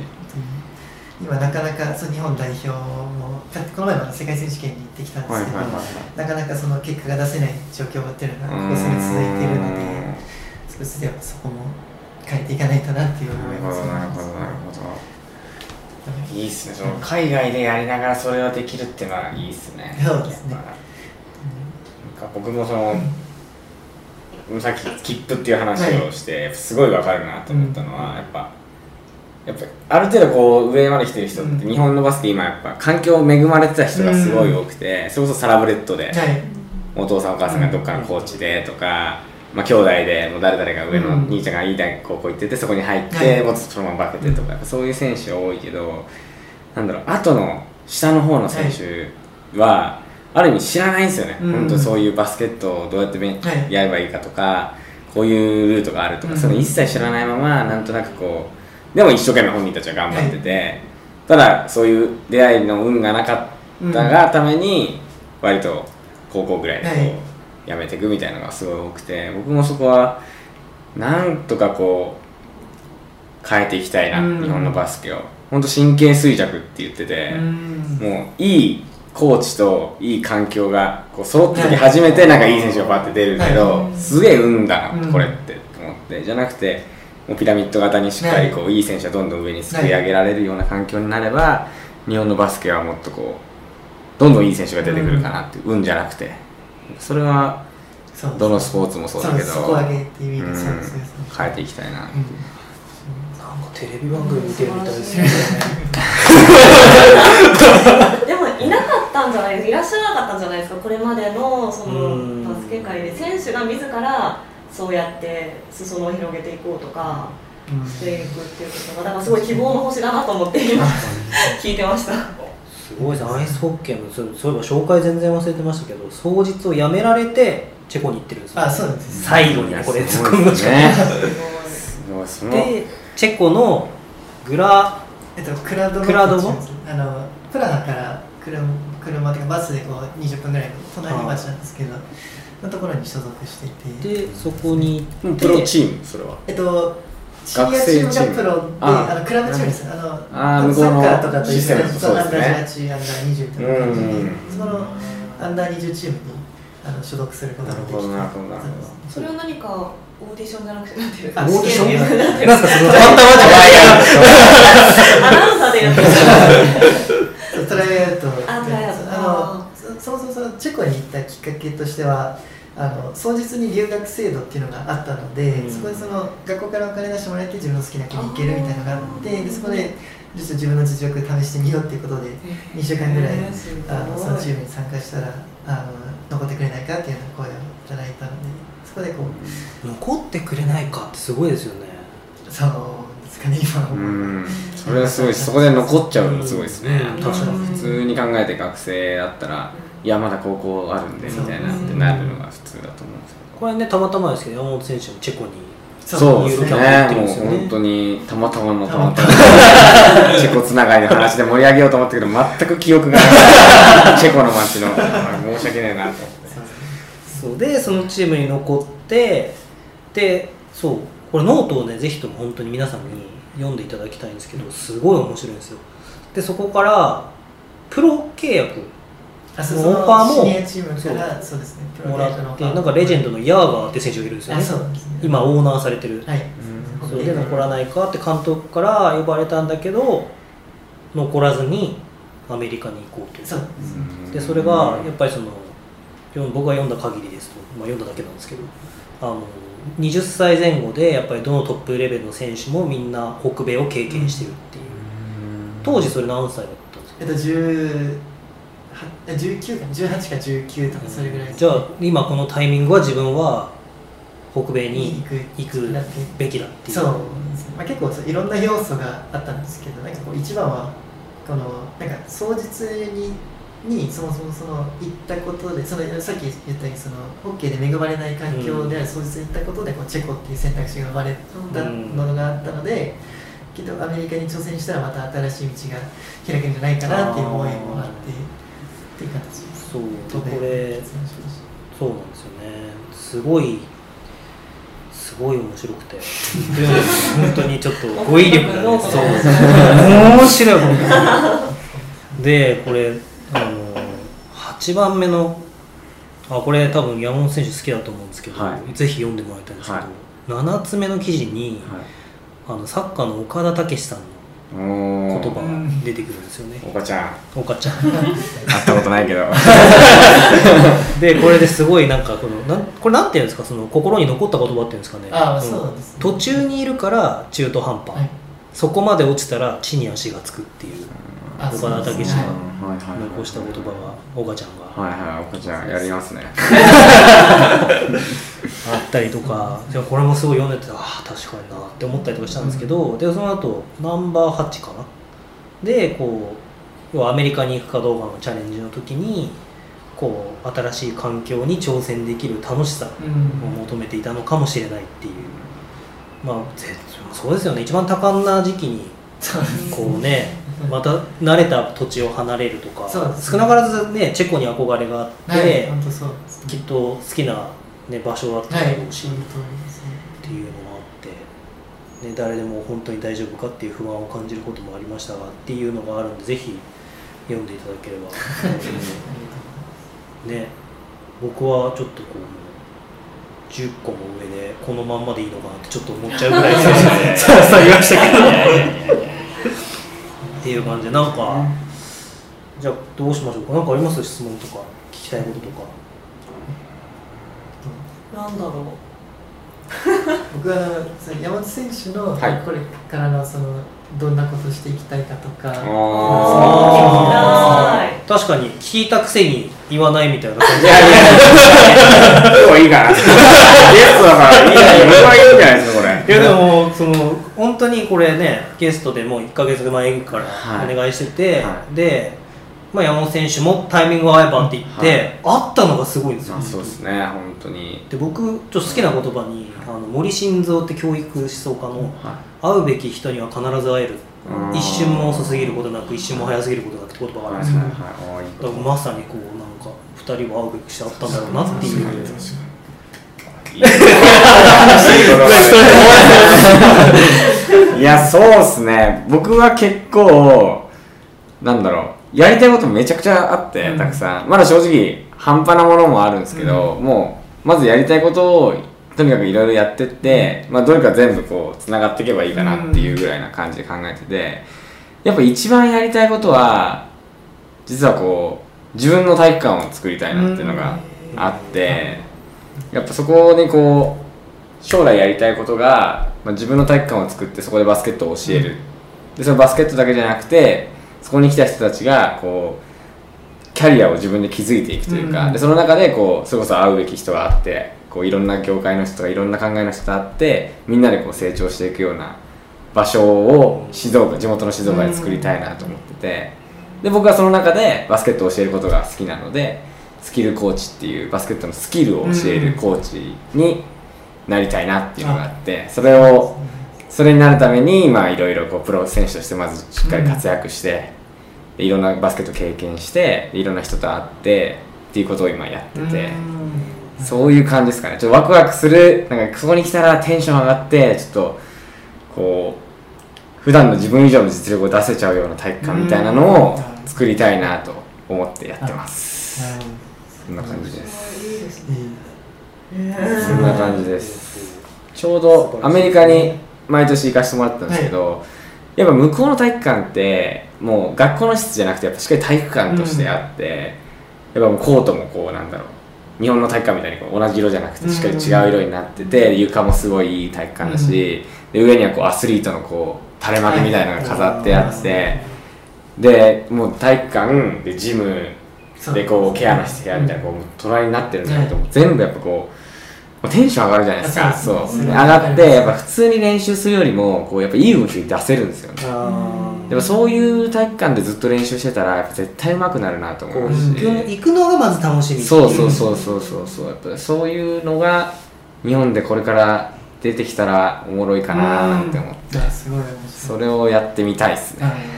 そんな感じでフラフラしてます。フラフラすごいっすよねこれを実現できたことがすごいっすよ。この二人の対談みたいな。ありがとうございますいやいや。いやありがとうございます本すごいですね。どうしましょうか。締めますか。そうですね。次回のじゃあ告知を。しましょうか、じゃあこの辺で今回はゲストで三浦選手をお招きしてということであありがとうございました。ありがとうございますじゃあ、えー、とエクストラパスですね、えーホームページやっておりまして、えーインスタグラムと、えー公式ツイッターもやっております。で三浦祐希選手の、えー、ツイッターインスタグラムフェイスブックもやってるんですか？はい。あとノート。いやこれはぜひとも読んでいただきたいですね。あでこれ、あのーここまでたまたま、あのー NCAA で活躍してる選手たちをちょっと追いかけてうん。3回目なんですけど、これあの各選手に聞いてたんですけど、はい。これ Lake Superior State University。はいの試合を見れるなんかコンテンツとかって大学ごとにあったりするって聞いたんですけど。そうですね。と大学ごとっていうよりかは、はい。その NC ホッケーが、えっとまあ、なんだ協力してる、まあ、そのメディア配信サイトっていうのがあるので、そちらにあの有料登録になるんですけど、はい。していただけると、えっと、試合が見れるようになるほど。ですねじゃああぜひともこれで三浦選手の活躍も追いかけていって っていう感じで。はいすごいやっぱりお話聞いてたらいや見たくなりますよねね本当に。吠えてるの見たいですね。なるほどね。今日の声から想像も。あんな優しそうだったねでも本当見たらギャップがありそう。で、まあ、今回あのズボンさんの、えー助っ人で来ていただいた図の役割をしていただいた岸田彩香アナウンサーの ありがとうございます。はい。えー、ツイッターのアカウントもありますんで、えっとインスタグラムやられてるんですか、あゆさんも一応やってるんですけどバスケは基本ツイッターの方であじゃあツイッターの方、はいフォローしていただいて、あとなんか番組告知とかあります？えあ番組一応 NHK の BS の経済の番組に出てますので。お金のことを知りたい場合は、はい、岸田彩香アナウンサーに。はい。で、えっ、と、ズボンさんの助っ人のボンの方をやっていただいた 山本修介です。なんかちょっとほっとした表情で終わりました。ボンの方をやっていただいた山本修介選手は、えー、ツイッター、えーはい。インスタグラムはい。をやってまして、あとですね、えっ、と、エクストラパスでちょっとサポートさせていただいて、8月10日に19時30分から、えー会見、はい。会見？会見？なんていうライブ配信。ライブ配信会はい見がありますんで、はい。今後のはい。僕の教授を発表することに。すごい重大 重大重大ですよ。重大な感じにしとこうかな。はい。で、まあ、その前日には、えっと、大人のバスケクリニックということで、はい。東京三鷹市の方で、えー19時15分から、えー山本選手と一緒にバスケまあしようみたいな内容はもうざっくり決まってる。んでまあそうですね、はい。ちょっとせっかくやるので、はい。なんか癖の強い練習を しようかなと思ってすごいこだなんだろあよかったらどうですか？時間ないから。行きたいです。ね うそうですねそれ今ちょっとふと思った確かでも誰でもに確かに参加できる。初心者の方もうはいどなたでも参加していただいて、多分なんだろうやってて多分楽しい練習しようかなと思ってるので、えーいいのはいそういう女性も OK ですか？OK です。もうすでにはい。女性からの申し込みあそうですか。はい。一応10人までの申し込みなんで。そりゃあねねことでやっそれ教えてもらえるってなったね。らすごいあの一応夏休みなんで親子参加もうん。はい。っていうことでまあ一応それも山本選手が中心になってやってるのを若干サポートエクストラパスでさせてもらいますんで、っていう形でぜひはい。ぜよかったら。ひよろしくお願いします、はい、でええーとエクストラパスとしてはめっちゃ噛んだ。エクストラパスとしては、えー会見の後ですね、えー20時10分から21時10分まで、えー、とエクストラワイドまた002ですねを配信してゲスト山本修選手で会見を終えてゲストとして来ていただいて、えー、なんていうんだあれは。いつもズボンさんに任せてるからなんかここ僕ボケーっとしてるんですよね。え何を？配信動画配信チャンネル。そうですねそうですね。ゲストがそうですね。そんな感じのやつ。前回もねなかなか盛り上がって、はい。いろいろそう面白かったんですよ。もういや面白かったですね。もう裏話をたくさんしたいと思うので、はい、ぜひそちらもよろしくお願いいたします。ということで、えー、三浦選手、えー、岸田さん、えー、山本選手ありがとうございました。ありがとうございはました。い、よろしくお願いします、ありがとうございます